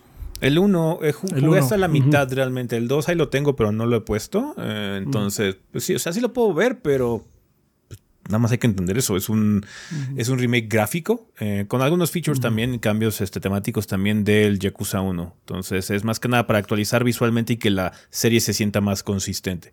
Es el problema de las precuelas. eh, como tú mencionas, ¿no? Que a veces las precuelas salen después, entonces eh, tienen ya, conce- conceptualmente tienen mejores cosas.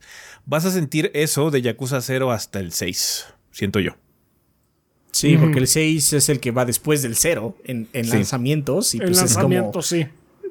Lo que como. tiene es, 6 es mecánicamente igual de moderno, por así decirlo. El 6 lo que tiene es que no es tan completo, no es un juego tan amplio como el 0, pero se siente muy premium, porque algo que tiene Yakuza 6 es que todos los diálogos son hablados. Sí. Cosa que ya no se repitió porque muy cara. Porque caro, sí, no mames. es que el, Caro. el, la- el pinche guion de Yakuza es como siete Biblias juntas. Entonces, este, pues sí, dijeron, no, no, ¿qué es esto? ¿Cuánto nos gastamos en, en BA? Ah, todo el presupuesto, señor. Demonios, qué bueno que reciclamos todos los modelos del 6 si no hubiéramos estado en bancarrota. Dios. Pues sí, está bien. Ah, entonces ha tenido la oportunidad de jugar uno o dos. Y si es así que El de sus juegos, pues ahí está básicamente la opinión. Por cierto, si Rafa es experto en One Piece y Naruto, ese en My Hero Academia y ahora Jujutsu Kaisen, ¿en No qué me sé otro el nombre de ninguno de los protagonistas de esas dos series. Soy Pero más experto de One Piece que de, que de My Hero Academia y Jutsu Kaisen porque por lo menos me acuerdo que el protagonista de One Piece se llama Luffy. De los otros dos no One me Piece. preguntes. Y ahora Jujutsu Kaisen. Pero bueno, pues ahora sí que tú eres el que lo jugaste en todo caso. Kaisen-kun. Jujutsu Kaisen-kun. Jujutsu-kun y Kaisen-chan. ¿En qué otro shonen Adrián es experto? Aparte de su querido Sao. Eh, los siete pecados capitales. Ah, sí. Ah, sí, Seven Deadly Sins. Deadly Sins. Seven Deadly Sins también me tocó ese. ¿Y cuál dijiste tú? Eh, no, me equivoqué porque yo, yo hice One Punch. Este Kit hizo el de el de Asta, ¿no? El de El de Black Clover El del lo hizo. pollo. Ah, el de este, Black de Clover, Black Clover, ¿no? Clover lo hizo Sí. Kid. Sí, entonces, dice que- tú- yo es que, tú- co- es que esas- ese, ese mes tocó Black Clover y eh, Seven Deadly Sins. Yo, yo, yo hice ese. Mm. Adicionalmente, sí, ese, como dice este experto en este One Punch, eh, One Punch Man. Y yo también este, sería experto en. Sí, pero no es shonen. Ah, bueno, sí, no es Shonen. Sí, sí. Ajá. Ah, para tal caso Sao tampoco es shonen. No, es este Isekai. Sao, Sao es y se cae Ah, sí. harem. Ah, ujú. Y se queda- Aunque bueno, lamentablemente sus juegos tienen esos juegos. Lo único que es es que no es arena. Es. No, no, no, pues ¿sabes, Chafa sabes, sabes cómo Sao no es shonen, güey? Porque no tiene un juego de peleas arena. Jet. Ya.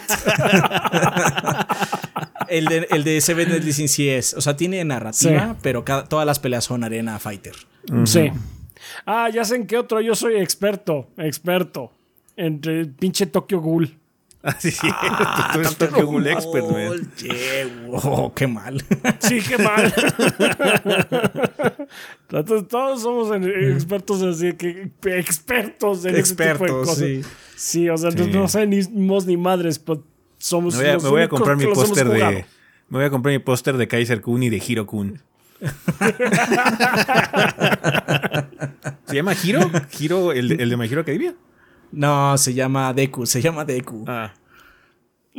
Deku Kun, ¿Qué, Deku-chan, Miss. Opportunity. Se puede haber llamado Hiro. H-I-R-O. Hiro. Sí, Missed supongo- Opportunity, sí, de hecho sí. Supongo que hubiera sido complicado con el título.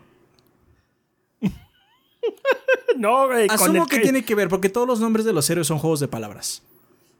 Entonces, Ahí está. lo explicaron como en el primer capítulo, el juego de palabra, y ahorita no me acuerdo, porque la neta yo ya la dejé de ver aparte, así como, eh. Oportunidad desperdiciada, eh, sea lo que sea. Está bien. Ah, eso sería todo, gorditos. Un saludo y sigan igual de piolas. Muchas gracias, Artroid.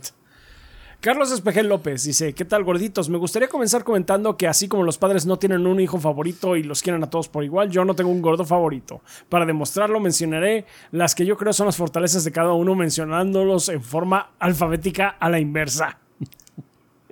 Rafa es carismático, ingenioso y dinámico, seguro. Y Ezequiel ha dado ¿Dinámico? algunas- ¿Dirías que Rafa es una persona dinámica? No, yo no No. soy dinámico. Ni siquiera yo digo eso de mí. No. Dinámico.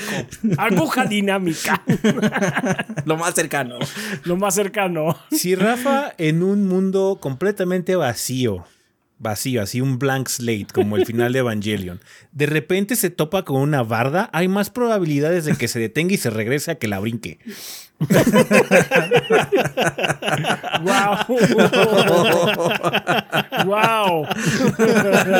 ¿Vas a dejar que hable así de ti, chaps? O sea, no. ¿O vas a demostrar que eres más dinámico que eso? Voy a esa barda, chaval. Demuéstranos a todo lo dinámico que eres.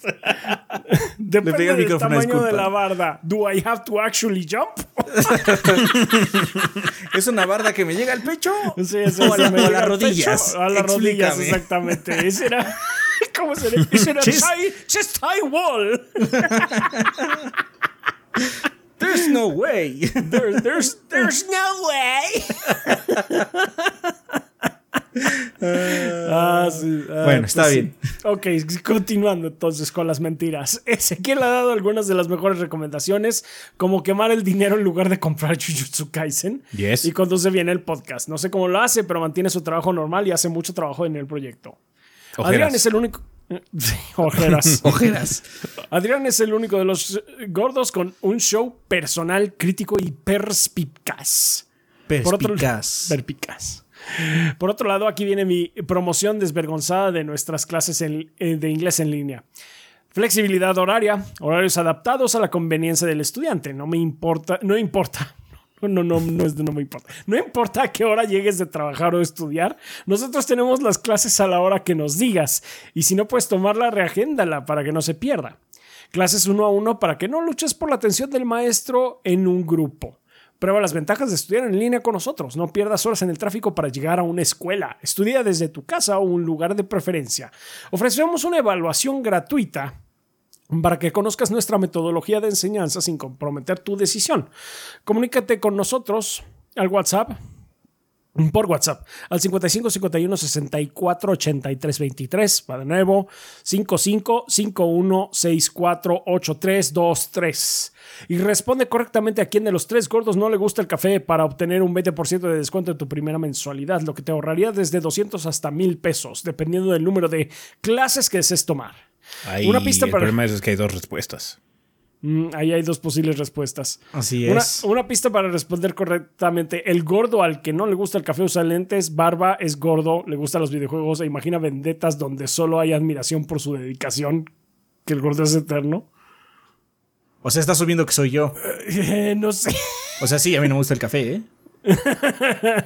Porque echó basura en un podcast. Me echó basura, entonces sí, soy yo, soy yo. Por eso sí que hay vendetas imaginadas, pero todos le dimos y escuchamos lo que dijo, los que escribió. Pero dice que él tampoco le gusta el café, entonces sí. al café. hay varias respuestas. Ah, sí, sí, sí, es una respuesta múltiple. bueno, pues, Pues, much- Soy lo suficientemente dinámico para que no necesite el café para despertarme. It's in a chest high wall. Ah, muchas gracias, Carlos Espejel López. Roland Kowalski dice: tocó ser semana de se- no, tocó ser semana de andar enfermo. Oh. Lástima. Por lo mismo, fue día en el que me dediqué a Dark Souls y el primer tercio de dicha jornada a matar a Ornstein y Smoke. Suerte. Ay, Eh, no. Sorprendentemente pienso que este es un buen juego para tener mientras se está enfermo. ¿Tienen eh, ustedes algún juego para cuando se enferman? Saludos. Nah. Pues supongo que va por No. lo mismo, por los de confort en todo caso. No, cuando estoy enfermo, cualquier cosa que pueda jugar recostado. Si acaso, si acaso me da la gana de jugar. También. Eh, pues sí, muchas gracias, Roland Kowalski. Edu Navas. Buenas gorditos y banda. Les saludan Nat y Edu. Som- somos el dúo detrás de Our Little Island Comics, un proyecto de cómics online escrito por mí, pareja e ilustrado por mí. En este mostramos experiencias de nuestra vida en pareja por medio de viñetas e ilustraciones. Si les gustan los muñequitos chovis y el buen humor, ya saben a dónde ir. También pasamos para recordarles que nuestras comisiones están abiertas, así que no duden en escribirlos si tienen una idea en su cabeza que siempre quisieron ver plasmada frente a ustedes y a un precio más que razonable. Puede ser un gran regalo de San Valentín para conmemorar la séptima vez que le propusieron matrimonio a sus parejas. Está bien. Wow. Nice call out. Nuestros DMs están disponibles para cualquier duda o petición. Recuerden, somos Oli Comics, así como suena O-L-I Comics en Instagram. Eso sería todo, gordos. Muchas gracias por compartir nuestro mensaje y feliz día de San Valentín para todos. Hasta el próximo episodio. Posatánica, tú eres el hombre, lo mejor para ti y tu chica. gracias, Edu Navas. Ya llenaron la, la tarjeta del Subway, ya la séptima es cuando sale gratis. Ajá, sí. Sí. ¡Oh, 10%! Edgar Francisco Zúñiga Delgado dice: Buenas, mis gorditos y banda. Somos Entelequia, psicoterapia humanista integrativa. Si quieres agendar tu encuentro de psicoterapia, no dudes en escribir al correo electrónico gared05 G-A-R-E-D 05 gmail.com. Solo pasaba a agradecerles por todos estos años de gordeo. Los quiero mucho, gorditos. Y le mando ánimos a un ángel guerrero, esperando que todo se solucione pronto. Muchas gracias. Un saludo a un ángel guerrero. Eh, Let's Play dice: Saludos gordos y banda. Este sábado de 17 su casa Let's Play tendrá varias actividades. Primero, nuestra clase de pintura del año, que será la tradicional clase para recién iniciados a la técnica de pinturas Contrast y Express Color, donde pintaremos un genial bárbaro. No necesitas experiencia alguna y te prestaremos todos los utensilios y pinturas. Es una actividad a la que puedes venir solo con amigos. La clase comenzará a las 2 de la tarde y las piezas serán limitadas.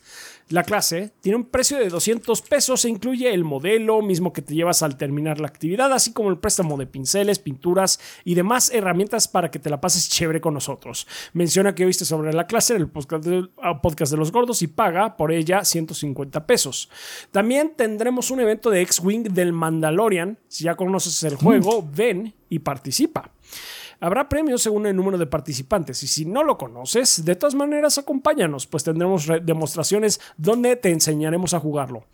También tendremos demostraciones sobre cómo jugar Lorcana, el más nuevo juego de cartas de Disney y que actualmente es muy popular. Para más info- información sobre la clase, el evento del Mandalorian o los demos de Lorcana, encuéntranos en Facebook como Let's Play MX o como Let's Play-One en Instagram.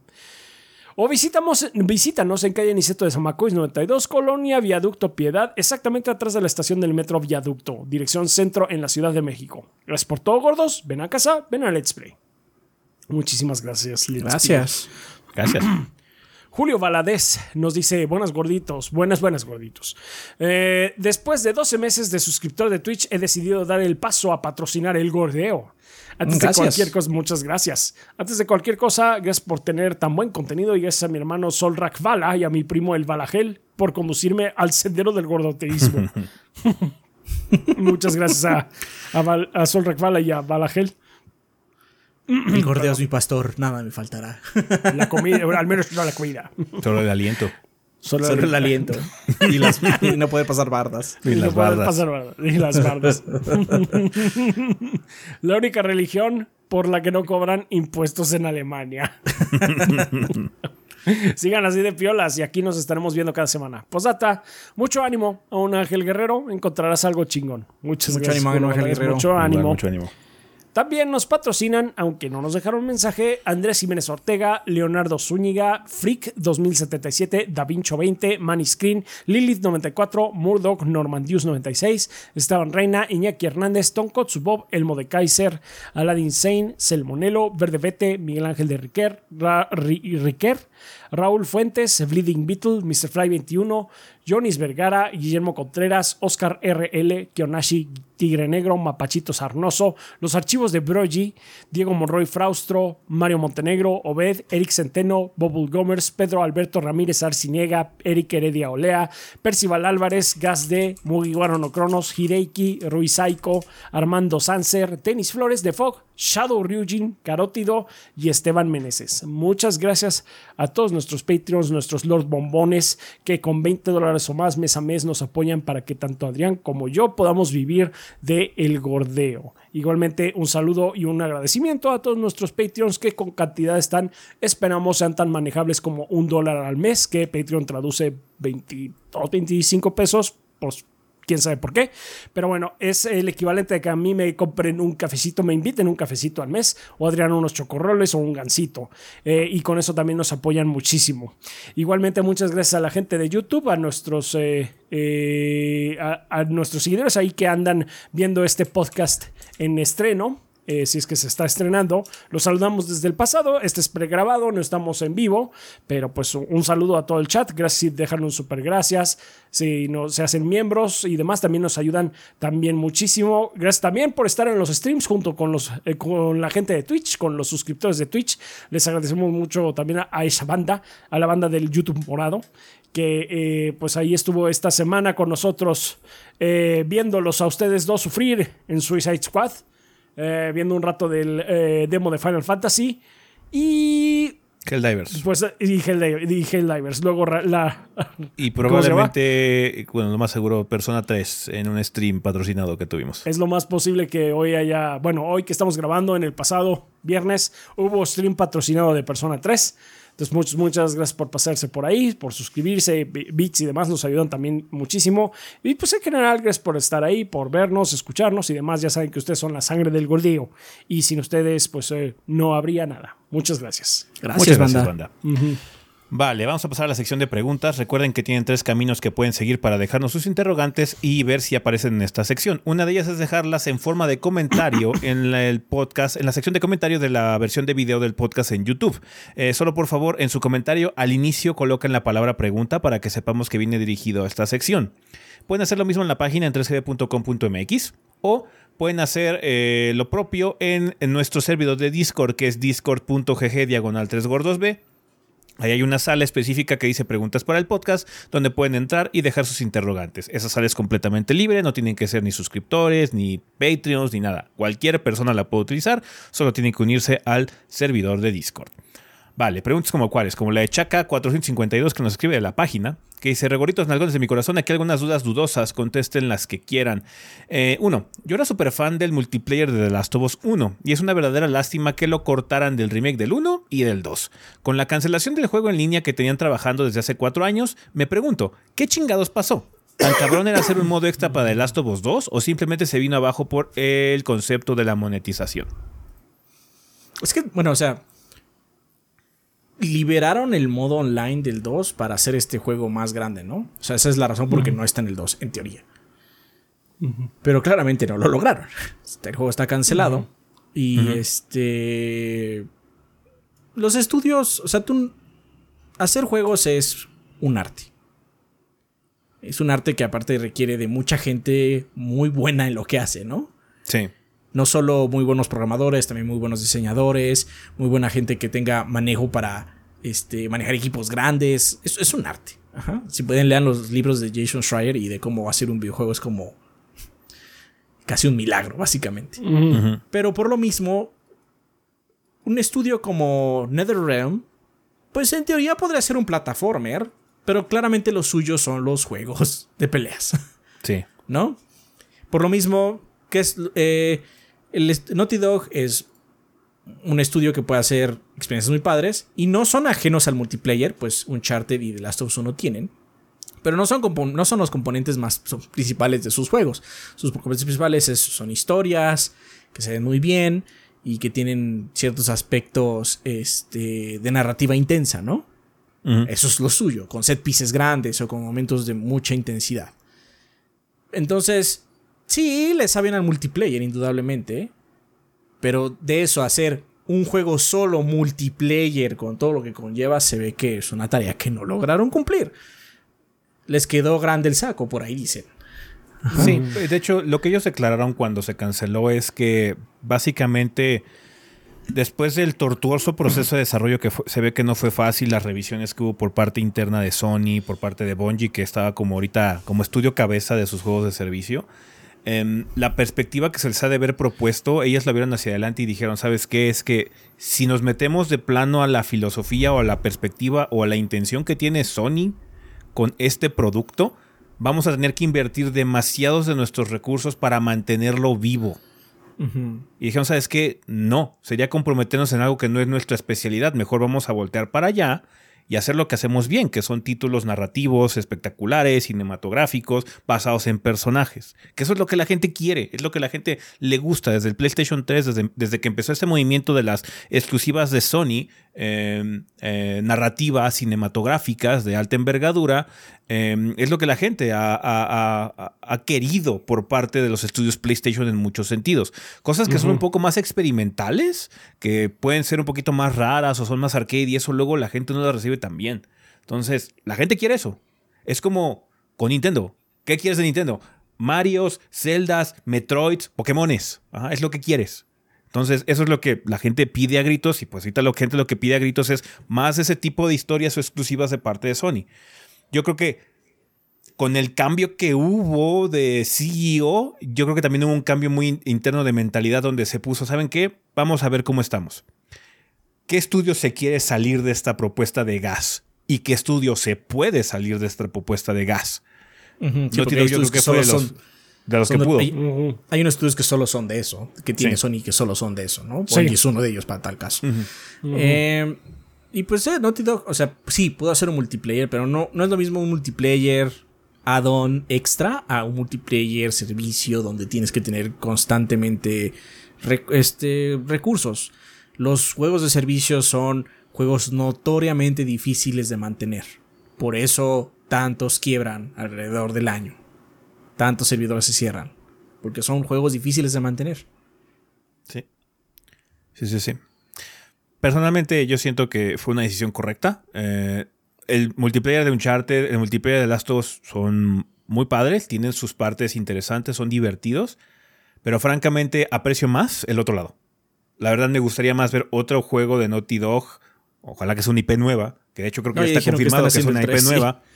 Eh, no es que dijeron, eh, sí, probablemente vayamos a hacer The Last of Us Parte 3, pero nuestro siguiente juego no es The Last of Us Parte 3. Ya lo volvieron a reconfirmar. The Last of Us Parte 3 es una idea en la cabeza de Drogman ahorita, pero eh, su siguiente juego no va a ser The Last of Us Parte 3. Em, entonces, ojalá que sea una IP nueva hay rumores ahorita de que va a haber un remake de Uncharted. Ojalá que Naughty Dog no sea el responsable de ese remake de Uncharted 1, que siento que es un juego que sí vale la pena revisar en cierto sentido para actualizarlo un poquito más, porque es el más raro de toda la franquicia. Eh, sí, pero que ya sacan algo diferente también. Sí, definitivamente, pero ya denles, Quiero que no déjenles hacer algo nuevo. Es que, es que yo más bien creo, ni, ni siquiera es así de que, que no lo hagan si esto es lo que... No, no, yo creo que ellos ya quieren move on. hacer alguna cosa nueva. Entonces déjenlos, o sea. Y aparte estamos viendo que han tenido éxito a otros, otras franquicias, como Ghost of Tsushima, que le dio a Soccer Punch una revitalización después de estar cargando con Infamous por un rato, que Infamous es una muy buena IP, pero nunca llegó a ser estratosféricamente popular.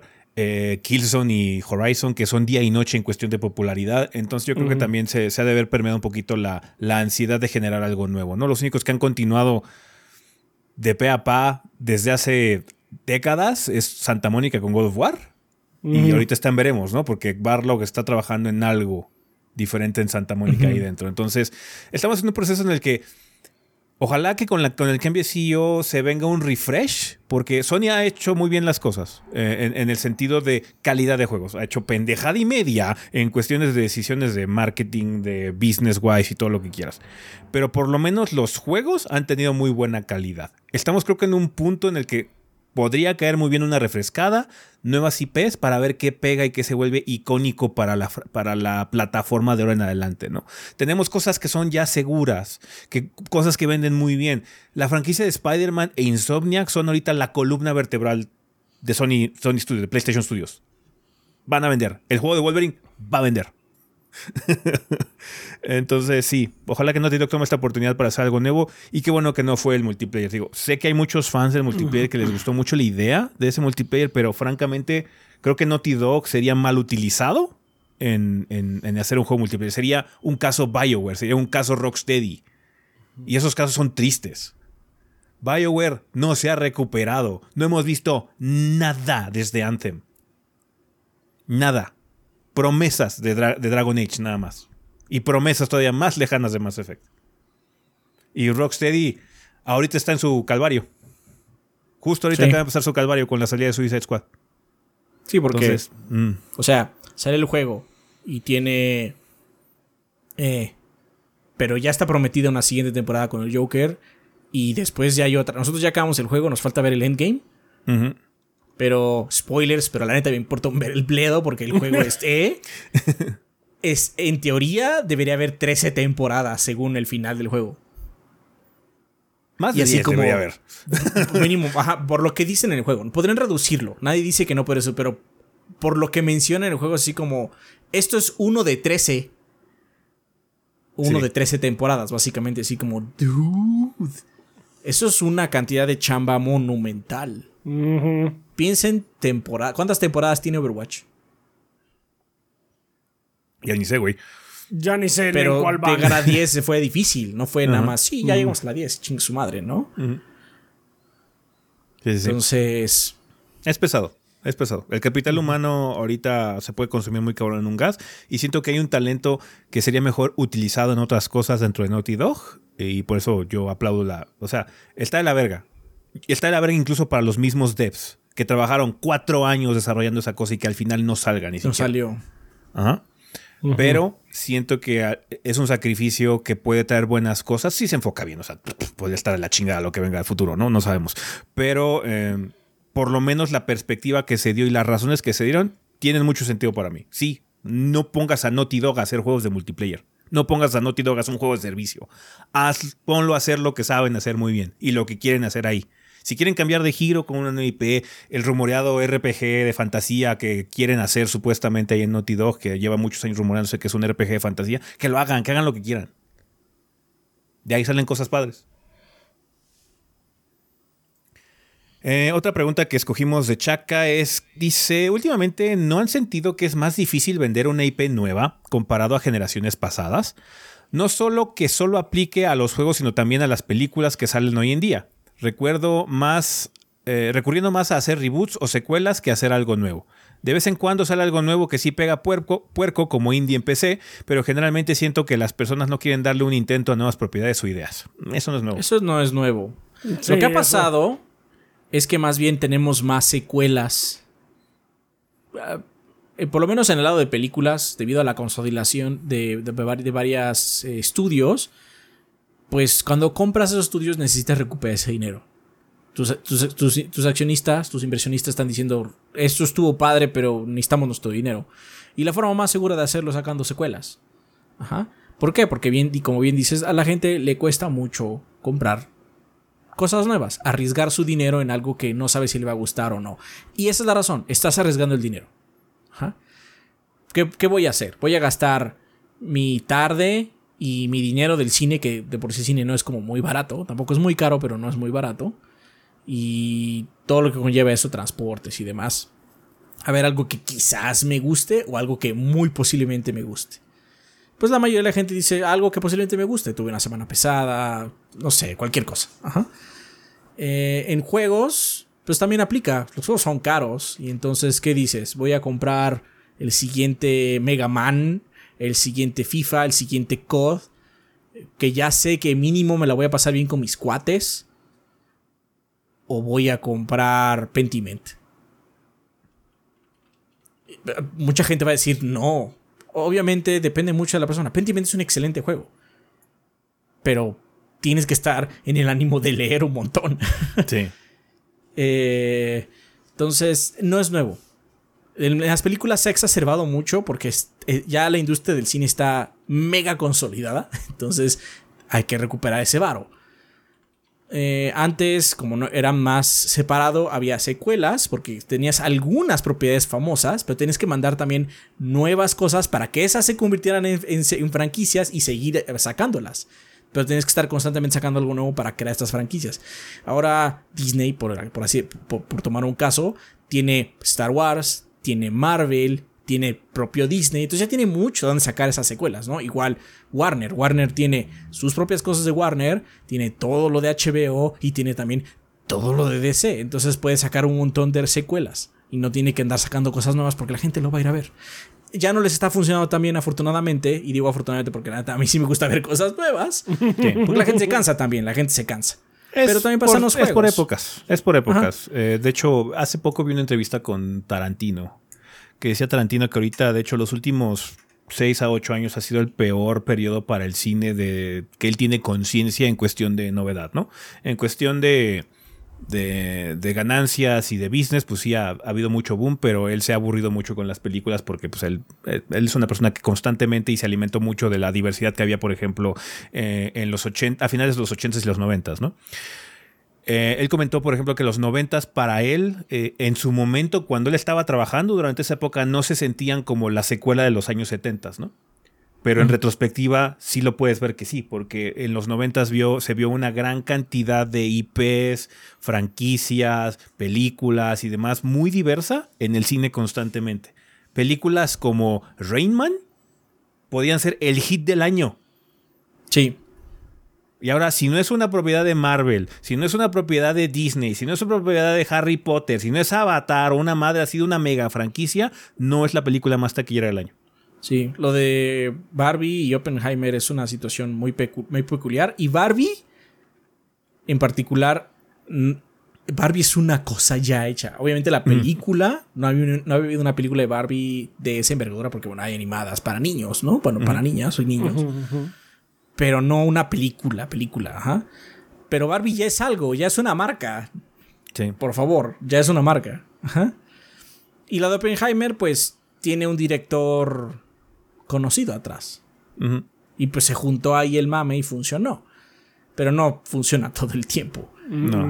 Yo he visto un montón de videos de gente de cine que dice, el siguiente eh, Barbie Hammer va a ser el siguiente y nunca latinan. ¿Por qué? Porque muchas veces no consideran que Barbie sí era algo ya antes. Es como decir, la película de Mario es algo nuevo. O sea, sí, la película de Mario es nueva, pero Mario no es algo nuevo. Mario es una propiedad intelectual mega establecida.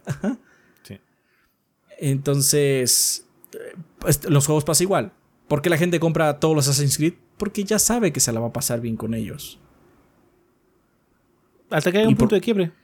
Hasta que la gente deje de sentirse bien. hasta que la gente se canse y dice, ya me aburrí y lo dejas. Pero pues es por oleadas. Y ahorita estamos en una oleada de muchas secuelas. La gente no está tan aburrida de ellas. Porque además también el otro lado es pues, los juegos gratis. Hay muchos juegos gratis. La gente entra a ellos porque son gratis. La, barra de entrada es bastante baja. Sí, sí, sí. Y ahí sí hay cosas nuevas. Fortnite es relativamente nuevo. Mm. O sea, es una IP nueva. Ajá. También está, no sé. Todo lo de. Todo lo de. Genshin Impact y Honkan Race. Todos son nuevos. Pues, son gratis, ¿no? Y eso es una IP nueva, pero bueno, tiene la ventaja de que pues, es muy accesible y aparte no solo está en tus consolas y tu PC, está también aquí. Sí. En tu celular. Sí, sí, sí. Pues ahí lo tienes, chaca. Eh, y de bueno gordo se lo lavan. Pues data ese, ¿comprarás esa figura nueva de que saldrá de Colgate Chan? Nah. no, soy tan fan de, Engage, la verdad. Eh, no sé qué también eh, Rojo Crayolo. Creo que, creo que todos estos son de Discord. Se me voy a poner la, nota aquí, pero creo que todos son de Discord. Que, eh, buenas, el de Chaka me parece que desde la, página. Sí. Sí, o sea, chacas de la página, pero los que vienen ya después, creo que ya todos Va. son de Discord. Ah. Me parece. Sí. Si no, perdón, nada más es la source, pero aquí está su pregunta, donde sea que la hayan puesto. Rojo Crayolo nos escribe y dice: Buenas diáconos del gordoteísmo, aquí mi cuestionamiento. La pregunta está relacionada directamente al podcast. Yo actualmente consumo el podcast mediante el servicio de Google Podcast, pero no sé si escucharlos en este medio ayuda de manera monetaria al proyecto de la misma manera, eh, de la misma manera que lo hace, por ejemplo, los usuarios de YouTube con Premium al ver su contenido con este beneficio. Hago esta comparación debido a que no hace un tiempo YouTube Music ha activado el servicio del podcast, el cual da acceso más sencillo y rápido a los podcasts que se suben a YouTube. De la misma manera que para los usuarios Premium puedan descargar este contenido en su versión de audio o video según lo prefieras. Incluye también la función de descargar automáticamente los episodios nuevos que se suban. No sé si migraron a YouTube Music de manera algo innecesaria, si es que desde la otra plataforma que los consumo ya los estoy apoyando de la misma manera que lo haría con YouTube Premium. Cabe aclarar que yo que ya estoy pagando el servicio de YouTube desde hace años y después de mucha explicación mi pregunta es qué servicios eh, donde se encuentra el podcast los ayuda monetariamente, ya sean los que mencionan al final del mismo o de los que tengan conocimiento que se encuentra ahí pero no los mencionan. YouTube. Si quieres apoyar eh, al podcast de alguna forma, el único lugar donde está monetizado es YouTube. Sí. Apple Podcast, Podbean, eh, iBox, donde sea que nos escuches, como es la versión en audio nativa básica de audio, ahí no está monetizado. Si quieres apoyar económicamente al podcast con tu vista o con tu descarga, tiene que ser YouTube. Sí, mo- monetizar audio es, ha sido complicado, especialmente en nuestra región, porque Spotify sí tiene un sistema de partners para eh, dinero, para que te den dinero por escuchar tu podcast, pero no está activo en México, está activo solo en Estados Unidos y me parece que Europa. Este, entonces, no, no está, no está. El otro lugar donde ganamos un poco de dinero es si entras a la página, pues ahí hay anuncios, ¿no? Ajá. pero principalmente YouTube, ya sea YouTube Music como servicio de podcast, por así decirlo, o eh, pues, un reproductor normal. Sí, de YouTube. Sin más por el momento, un abrazo goritos y sigan goreando como hasta ahora. Muchas gracias, Rojo Crayolo. Ujú. Escribe también eh, Cortanita, que dice, buenas tardes goritos, espero que estén muy bien en su semana. Mi pregunta es la siguiente, ¿qué juego viejo lo ven y sienten que todavía se ve actual? A mí me sucedió con Tekken Tag Tournament 2. La verdad lo juego y no me creo que tenga 10 años y que aún así se vea tan bien. Los movimientos se sienten fluidos, algunos escenarios se podrían ver eh, ya algo arrugados, pero oh boy, se siente aún actual. Les deseo una excelente semana a ustedes y a toda la banda gordeadora. Posdata, le pueden mandar un saludo al canal de Xbox. Son mis ami- amigazos, todas las personitas que están ahí y las aprecio mucho como a ustedes. Muchas gracias, Cortanita. Gracias. Gracias. Un juego Saludos. Que, se- que ya sea viejo y que se vea sí, actual. allá. es o que se sienta actual. Como dice, o sea, viejo es como una cosa relativa, ¿no? Sí.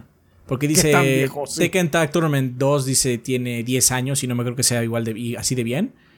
El Witcher salió en el hace 9 años. Sí.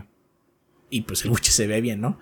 Pero para mí viejo, para mí el Witcher no es un juego viejo. Yo no, mi, mi cabeza con viejo no me suena a eso, ¿no? Sí. Pero para mí un juego que se sigue viendo bien y siento que es viejo, Half-Life 2. Ujú. Sí. Sí, sí, sí. Half-Life 2 se ve todavía bastante bien. Y se juega súper bien todavía. Ujú. La serie de Gears. A partir del de 2. Gears. Sí. A partir del 2. El 1 es como raro, ¿no? Ajá. Sí, el uno, Es que el el uno uno está- original. ah. Se ve como que Pero- muy deslavado. No Pero sé. el 1 tiene un, un remake. Sí, sí, sí, Sí. Que ya se ve mejor, sí. Sí, se ve mejor. Ujú. Sí, la serie de Gears, de hecho, la serie de Gears um, es- todavía se siente bien. Ujú.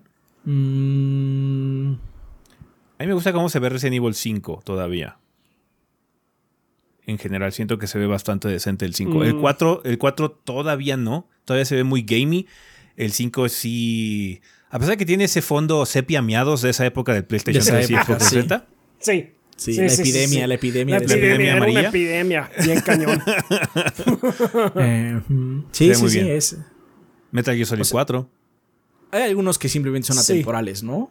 Por ejemplo, ahorita que hablamos de Street Fighter 3, Street Fighter 3 se ve hermoso. Hoy, mañana, siempre se va a ver chingón. Sí. Sí, Street Fighter 3 se ve muy bien. De hecho, Street Fighter 4 siento que envejeció mejor que el 5. Es muy posible. Este, no se ve, o sea, no se ve súper actual, pero it doesn't look bad Es que dentro de todo. Street Fighter 4 es Street Fighter 2 3D. Tienes mecánicas y todo, pero los modelos son Street Fighter 2, o sea, lo que traen. Ajá. Sí. Entonces, pues, o sea, no me van a negar que Río es icónico, que él lo es. Entonces verlo Sí, igual sí, sí. sigue siendo icónico. El Street Fighter V trató de darle un giro a casi todos sus eh, héroes Ryu. o personajes, excepto Ryu. Este, y pues eh, por lo mismo siento que esa visión luego choca con lo que tú tienes en la cabeza como que es Street Fighter, ¿no? Sí. Y obviamente, pues sí, tiene algunas decisiones que son eh, Cuestionables. cuestionables en cuestión del modelado. Pues tiene Metal Gear Solid 4, Bioshock, me gusta todavía cómo se ve. Obviamente cosas que son cel shading, por ejemplo, eh, shading Wind Waker sprite. se ve muy bien, incluso la Sí, versión de Wind cubo se ve muy bien. Sí, sí, sí. Obviamente el Wind remake se ve hermoso, se ve muchísimo mejor el remake que hicieron para Wii U, eh, pero incluso en cubo se ve bastante bien. Supongo que el, el juego que te gusta, Chaps, del perro. Se me olvidó el nombre. Ah, Okami. Okami. Ah, Okami se ve muy bien, sí. Se sigue viendo bastante bien ese, pues sí, ese es atemporal. Los Blaze Blues se siguen viendo bastante bien, dentro de todo. Ujú. Pues ya es Este- HD con sprite, ¿no? Entonces, Sí, ya Es, es es- es Sprite HD, HD. como, como es Sprite HD, entonces pues sí, no, no, se sigue viendo bastante bien. Este Guilty Gear dentro de todo sí mejoró. O sea, el, X- el XR se sigue viendo muy padre, pero sí se ve mejor el Strive. Pues ahí lo tienes, Cortanita. Son los juegos que, que creemos. Digo, mucho tiene que ver con que sean como cartoon. Los juegos cartoon se ven muy bien. si apuntas a ser mega, Una- me- me- hiperrealista, pues sí, como que envejeces medio rápido, ¿no? Sí, o que tienen una dirección de arte muy marcada. Quizás no este cartoony, sino algo, una dirección. Sí. Sí, sí, sí.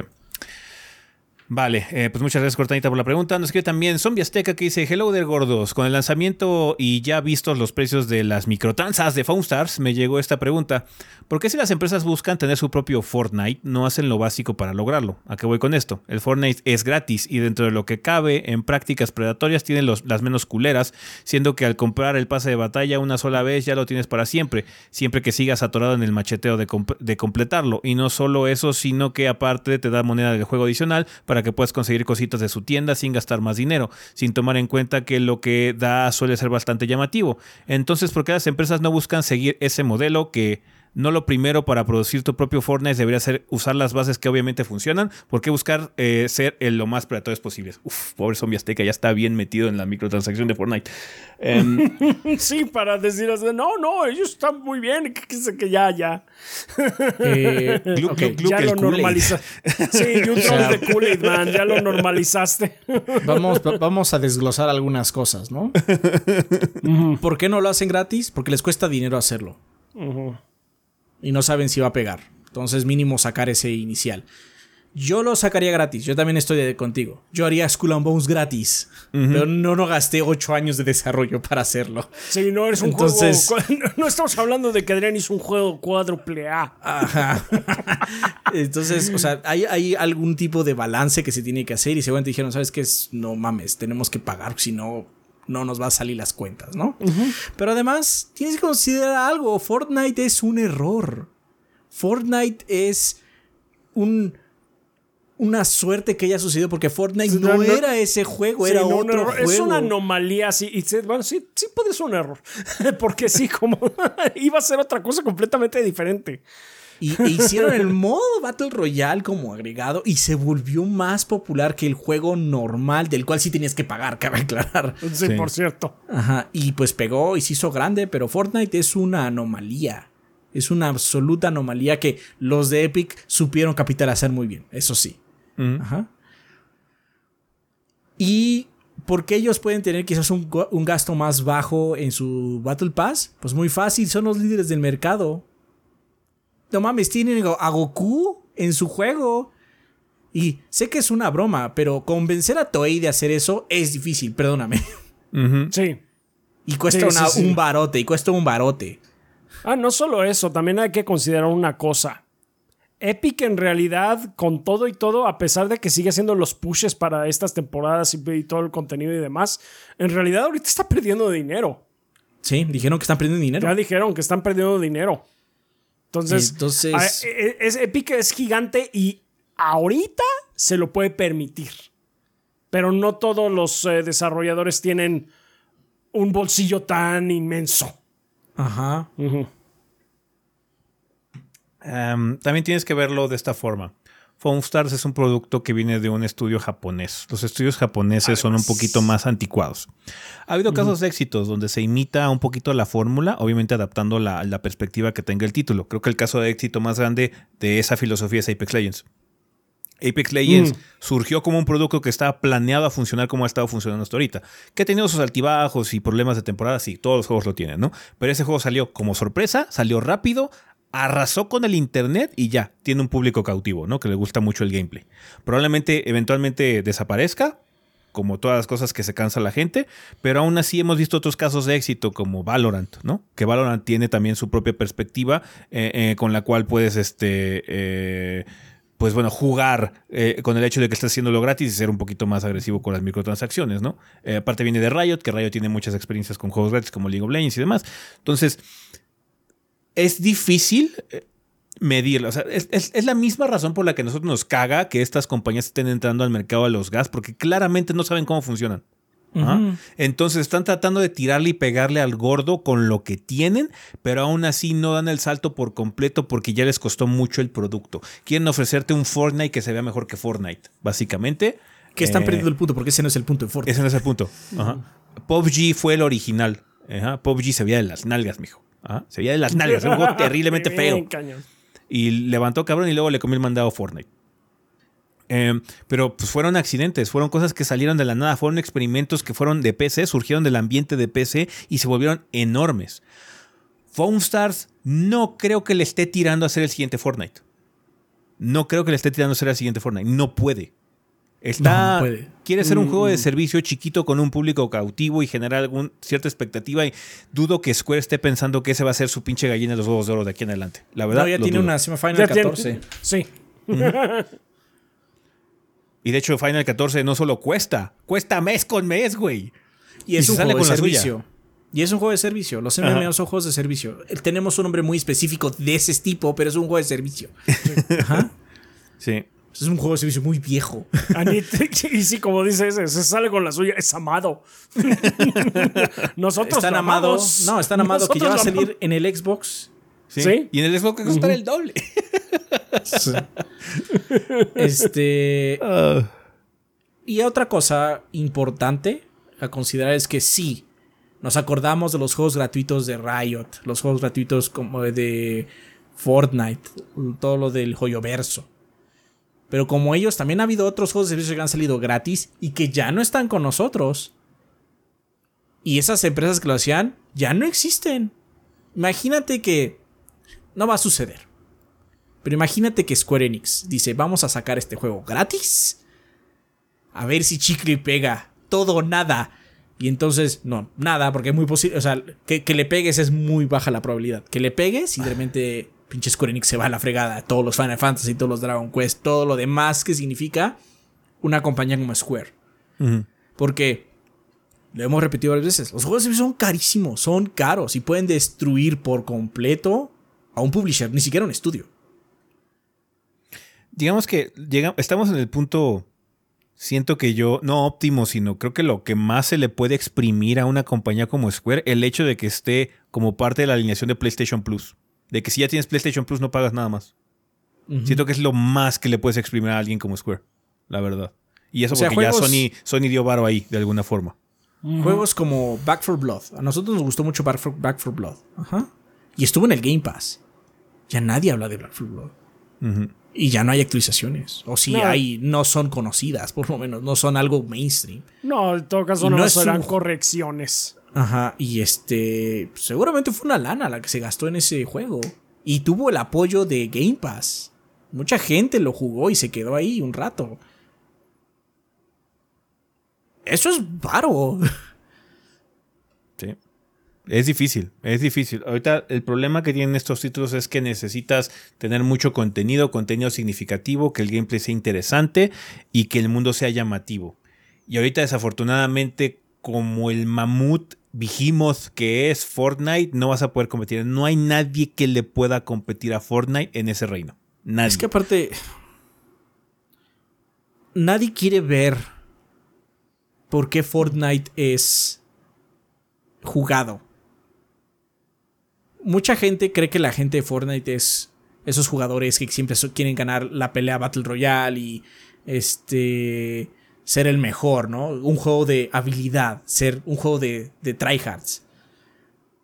Y pues sí, hay Battle Royales que son muy de tryhards, ¿no? El pinche Warzone es uno de ellos, ajá. Y tienen éxito. Pero eso no es Fortnite. Yo juego Fortnite. Esporádicamente, pero lo juego. Y te puedo decir que lo que es que es una fiesta.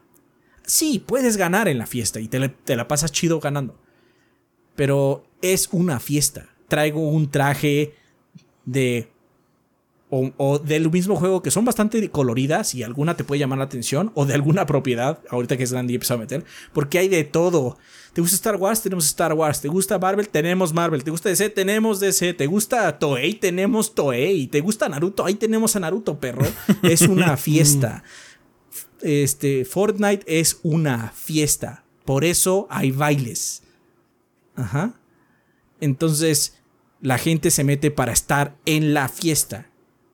Los tiros son cartoony, no hay sangre. Ajá. Y no solo juego yo, sino tengo una persona cerca mío, mi sobrino, que es joven y juega. Y lo que hacen es que se divierten, no están... A veces sí, a veces se ponen serios y juegan para ganar. Pero muchas veces están nada más ahí dando vuelta y platicando o están construyendo algo en su isla. Están en la fiesta, es una fiesta. Yo no- nunca diría que Warzone es una fiesta. Ajá, es otro tipo de Battle Royale. Pero la gente que quiera realmente vencer a, a- a Fortnite tiene que pensar, no es un juego, no tiene que pensar un juego competitivo, tiene que pensar un juego de fiesta. Yo, el- yo creo que el, el que podría ganar es Nintendo. En todo caso, sí. Si tan solo se pusiera las pilas y tuviera buen netcode. Eh, Pero sí, sí, eso no va a pasar. eso no va a pasar, ¿no? Pero Fortnite es un juego de fiesta. Y no me refiero de fiesta como Mario Party, me refiero que es para pasársela bien. Sí. Es colorido, es, es- hay, hay música de un montón de artistas aparte. Y, luego, y, y si no quiero, voy a ver una película en Fortnite, o un concierto, yo qué sé, es una O fiesta. juego un juego dentro de Fortnite. Ajá, es una fiesta. Sí, está complicado. Es difícil, es difícil. Y pues, no, como todo, no hay una fórmula. No hay una fórmula. Y yo creo que incluso, como dice Adrián, si imitaran por completo el hecho de que sean gratis, lo que sea, no garantiza el éxito. No. Eh, y te digo, Foam Stars es un ejemplo sacado de proporción en el sentido de que dudo, la verdad, que Foam Star tenga esas miras. no, Fusta es un PvP, ¿no? Nada es un más. PvP medio similar a Splatoon en algunos sentidos, que tiene sus monerías y de seguro a alguien le gusta la estética, pero es microscópico comparado con Fortnite. Sí, microscópico es la palabra, En todos los sentidos, en, en afluencia de gente y en enfoque. está difícil, está difícil zombie. Está difícil zombie. Eh, pero bueno, muchas gracias banda por todas las preguntas. También eh, ahorita Zombie que nos dejó esta. Eh, ojalá podamos contar con ellas para la siguiente semana para platicar un poquitín más. Vamos a terminar este desmadre, así que a despedidas.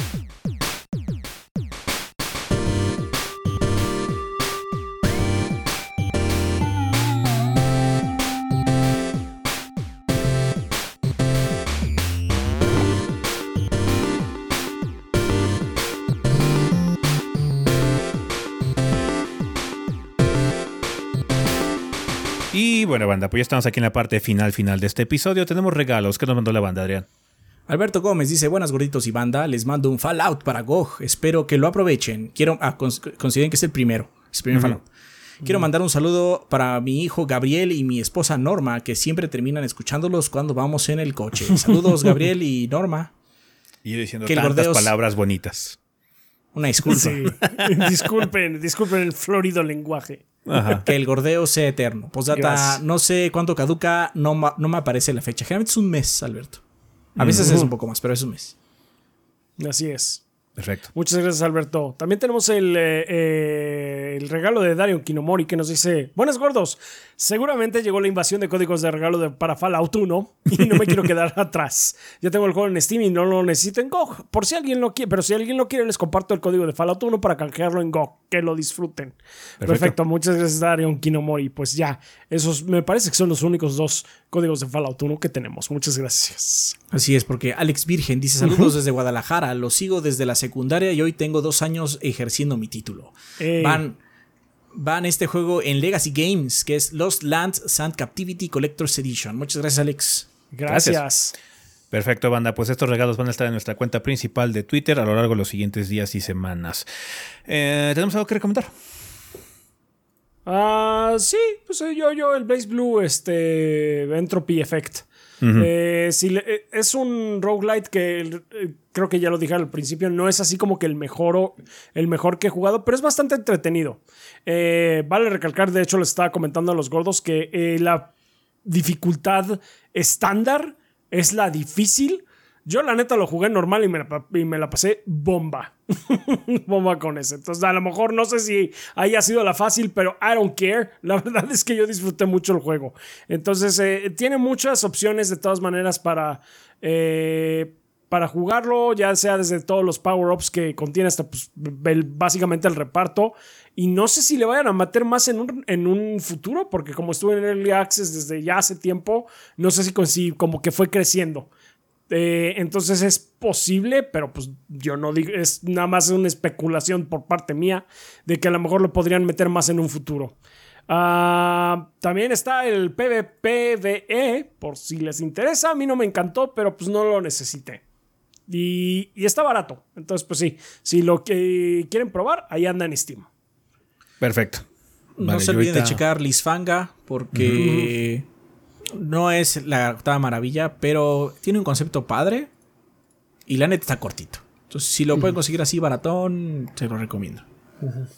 Eh, yo estuve, he estado jugando así como en mis ratos libres el nuevo modo de granja que tiene Eastward. y Entonces está bastante coqueto y está muy barato. Cuesta como 40 pesos si ya tienes el juego.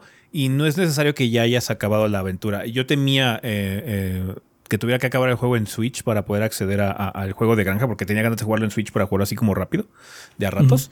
Eh, pero no, está por separado. Entonces puedes jugar Eastward la aventura normal e Eastward el modo granja eh, desde el menú si quieres. Entonces Sí, está bastante coqueto y está algo diferente a- a- al resto de los juegos de, de- de los Cozy Games. Entonces, lo recomiendo, está interesante ese DLC. Perfecto. Vale, em, pues bueno, banda, muchísimas gracias por eh, estar aquí con nosotros durante un episodio más. Nada más que recordarles que tenemos redes sociales. Nos pueden encontrar en Facebook, Instagram o Threads como Tres Gordos B. En Twitter nos encuentran como TreeChubbyB. Eh, cada uno de nosotros tiene sus cuentas de Twitter personales, que es Chovy el Rafa, Chovy Adrián, Chovy S, eh, Chovy Gris y Kit-BG, por si quieren platicar con alguno de los miembros del equipo de forma directa. Eh, muchas gracias a, todos nuestros patrons por su apoyo eh, que nos han dado a lo largo de estos meses. Gracias por estar aquí con nosotros en febrero. Seguir apoyando al gordeo para que Adrián y Rafa estén aquí trabajando full time. Muchas gracias a todos nuestros subs en Twitch, a toda la gente que se ha hecho miembro y ha participado en los streams aquí en YouTube, donando, también con los superchats y demás, porque pues, eso nos ayuda mucho para el apoyo. Ojalá que eh, sigamos eh, trayéndoles contenido que les guste como para que se sientan animados a hacerlo. Lo apreciamos enormemente y nos ayuda muchísimo para seguir existiendo aquí eh, como 3GB para ustedes. También a toda la gente que escucha el, el- el- el, este... el podcast en la versión en audio, eh, donde sea que lo escuchen, un saludo donde quiera que estén. Y pues chingón, a toda la gente que nos apoya, ya saben, Patreons, en Twitch, enormemente también, YouTube y demás. Muchas gracias, banda, por todo el apoyo. Y con esto terminamos el día de hoy, el Día Internacional de la Botana. Vamos a ver quién ganó ahora el juego. Igual y es otra vez Kansas, porque siempre acaba ganando Kansas cuando llegan. Entonces, Ya veremos. Ya veremos, ya veremos. Va que va. Pues bueno, banda, eh, pensamiento final. Pues fuck the Patriots. o sea, Fuck the Patriots. Pagamos con con la las tradiciones. Qué bueno que están ya en el fondo del barril. Que se queden ahí. Todo el mollo se lo robó Cleveland, que tuvo pinche temporada ganadora.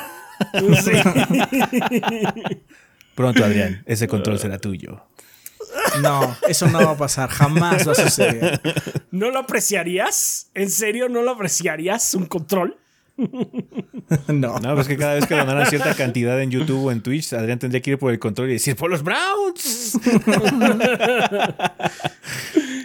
Ah, bueno, pues una banda, muchísimas gracias por estar aquí con nosotros. Un saludo donde quiera que estén. Nosotros nos vamos. Bye. Bye. Bye.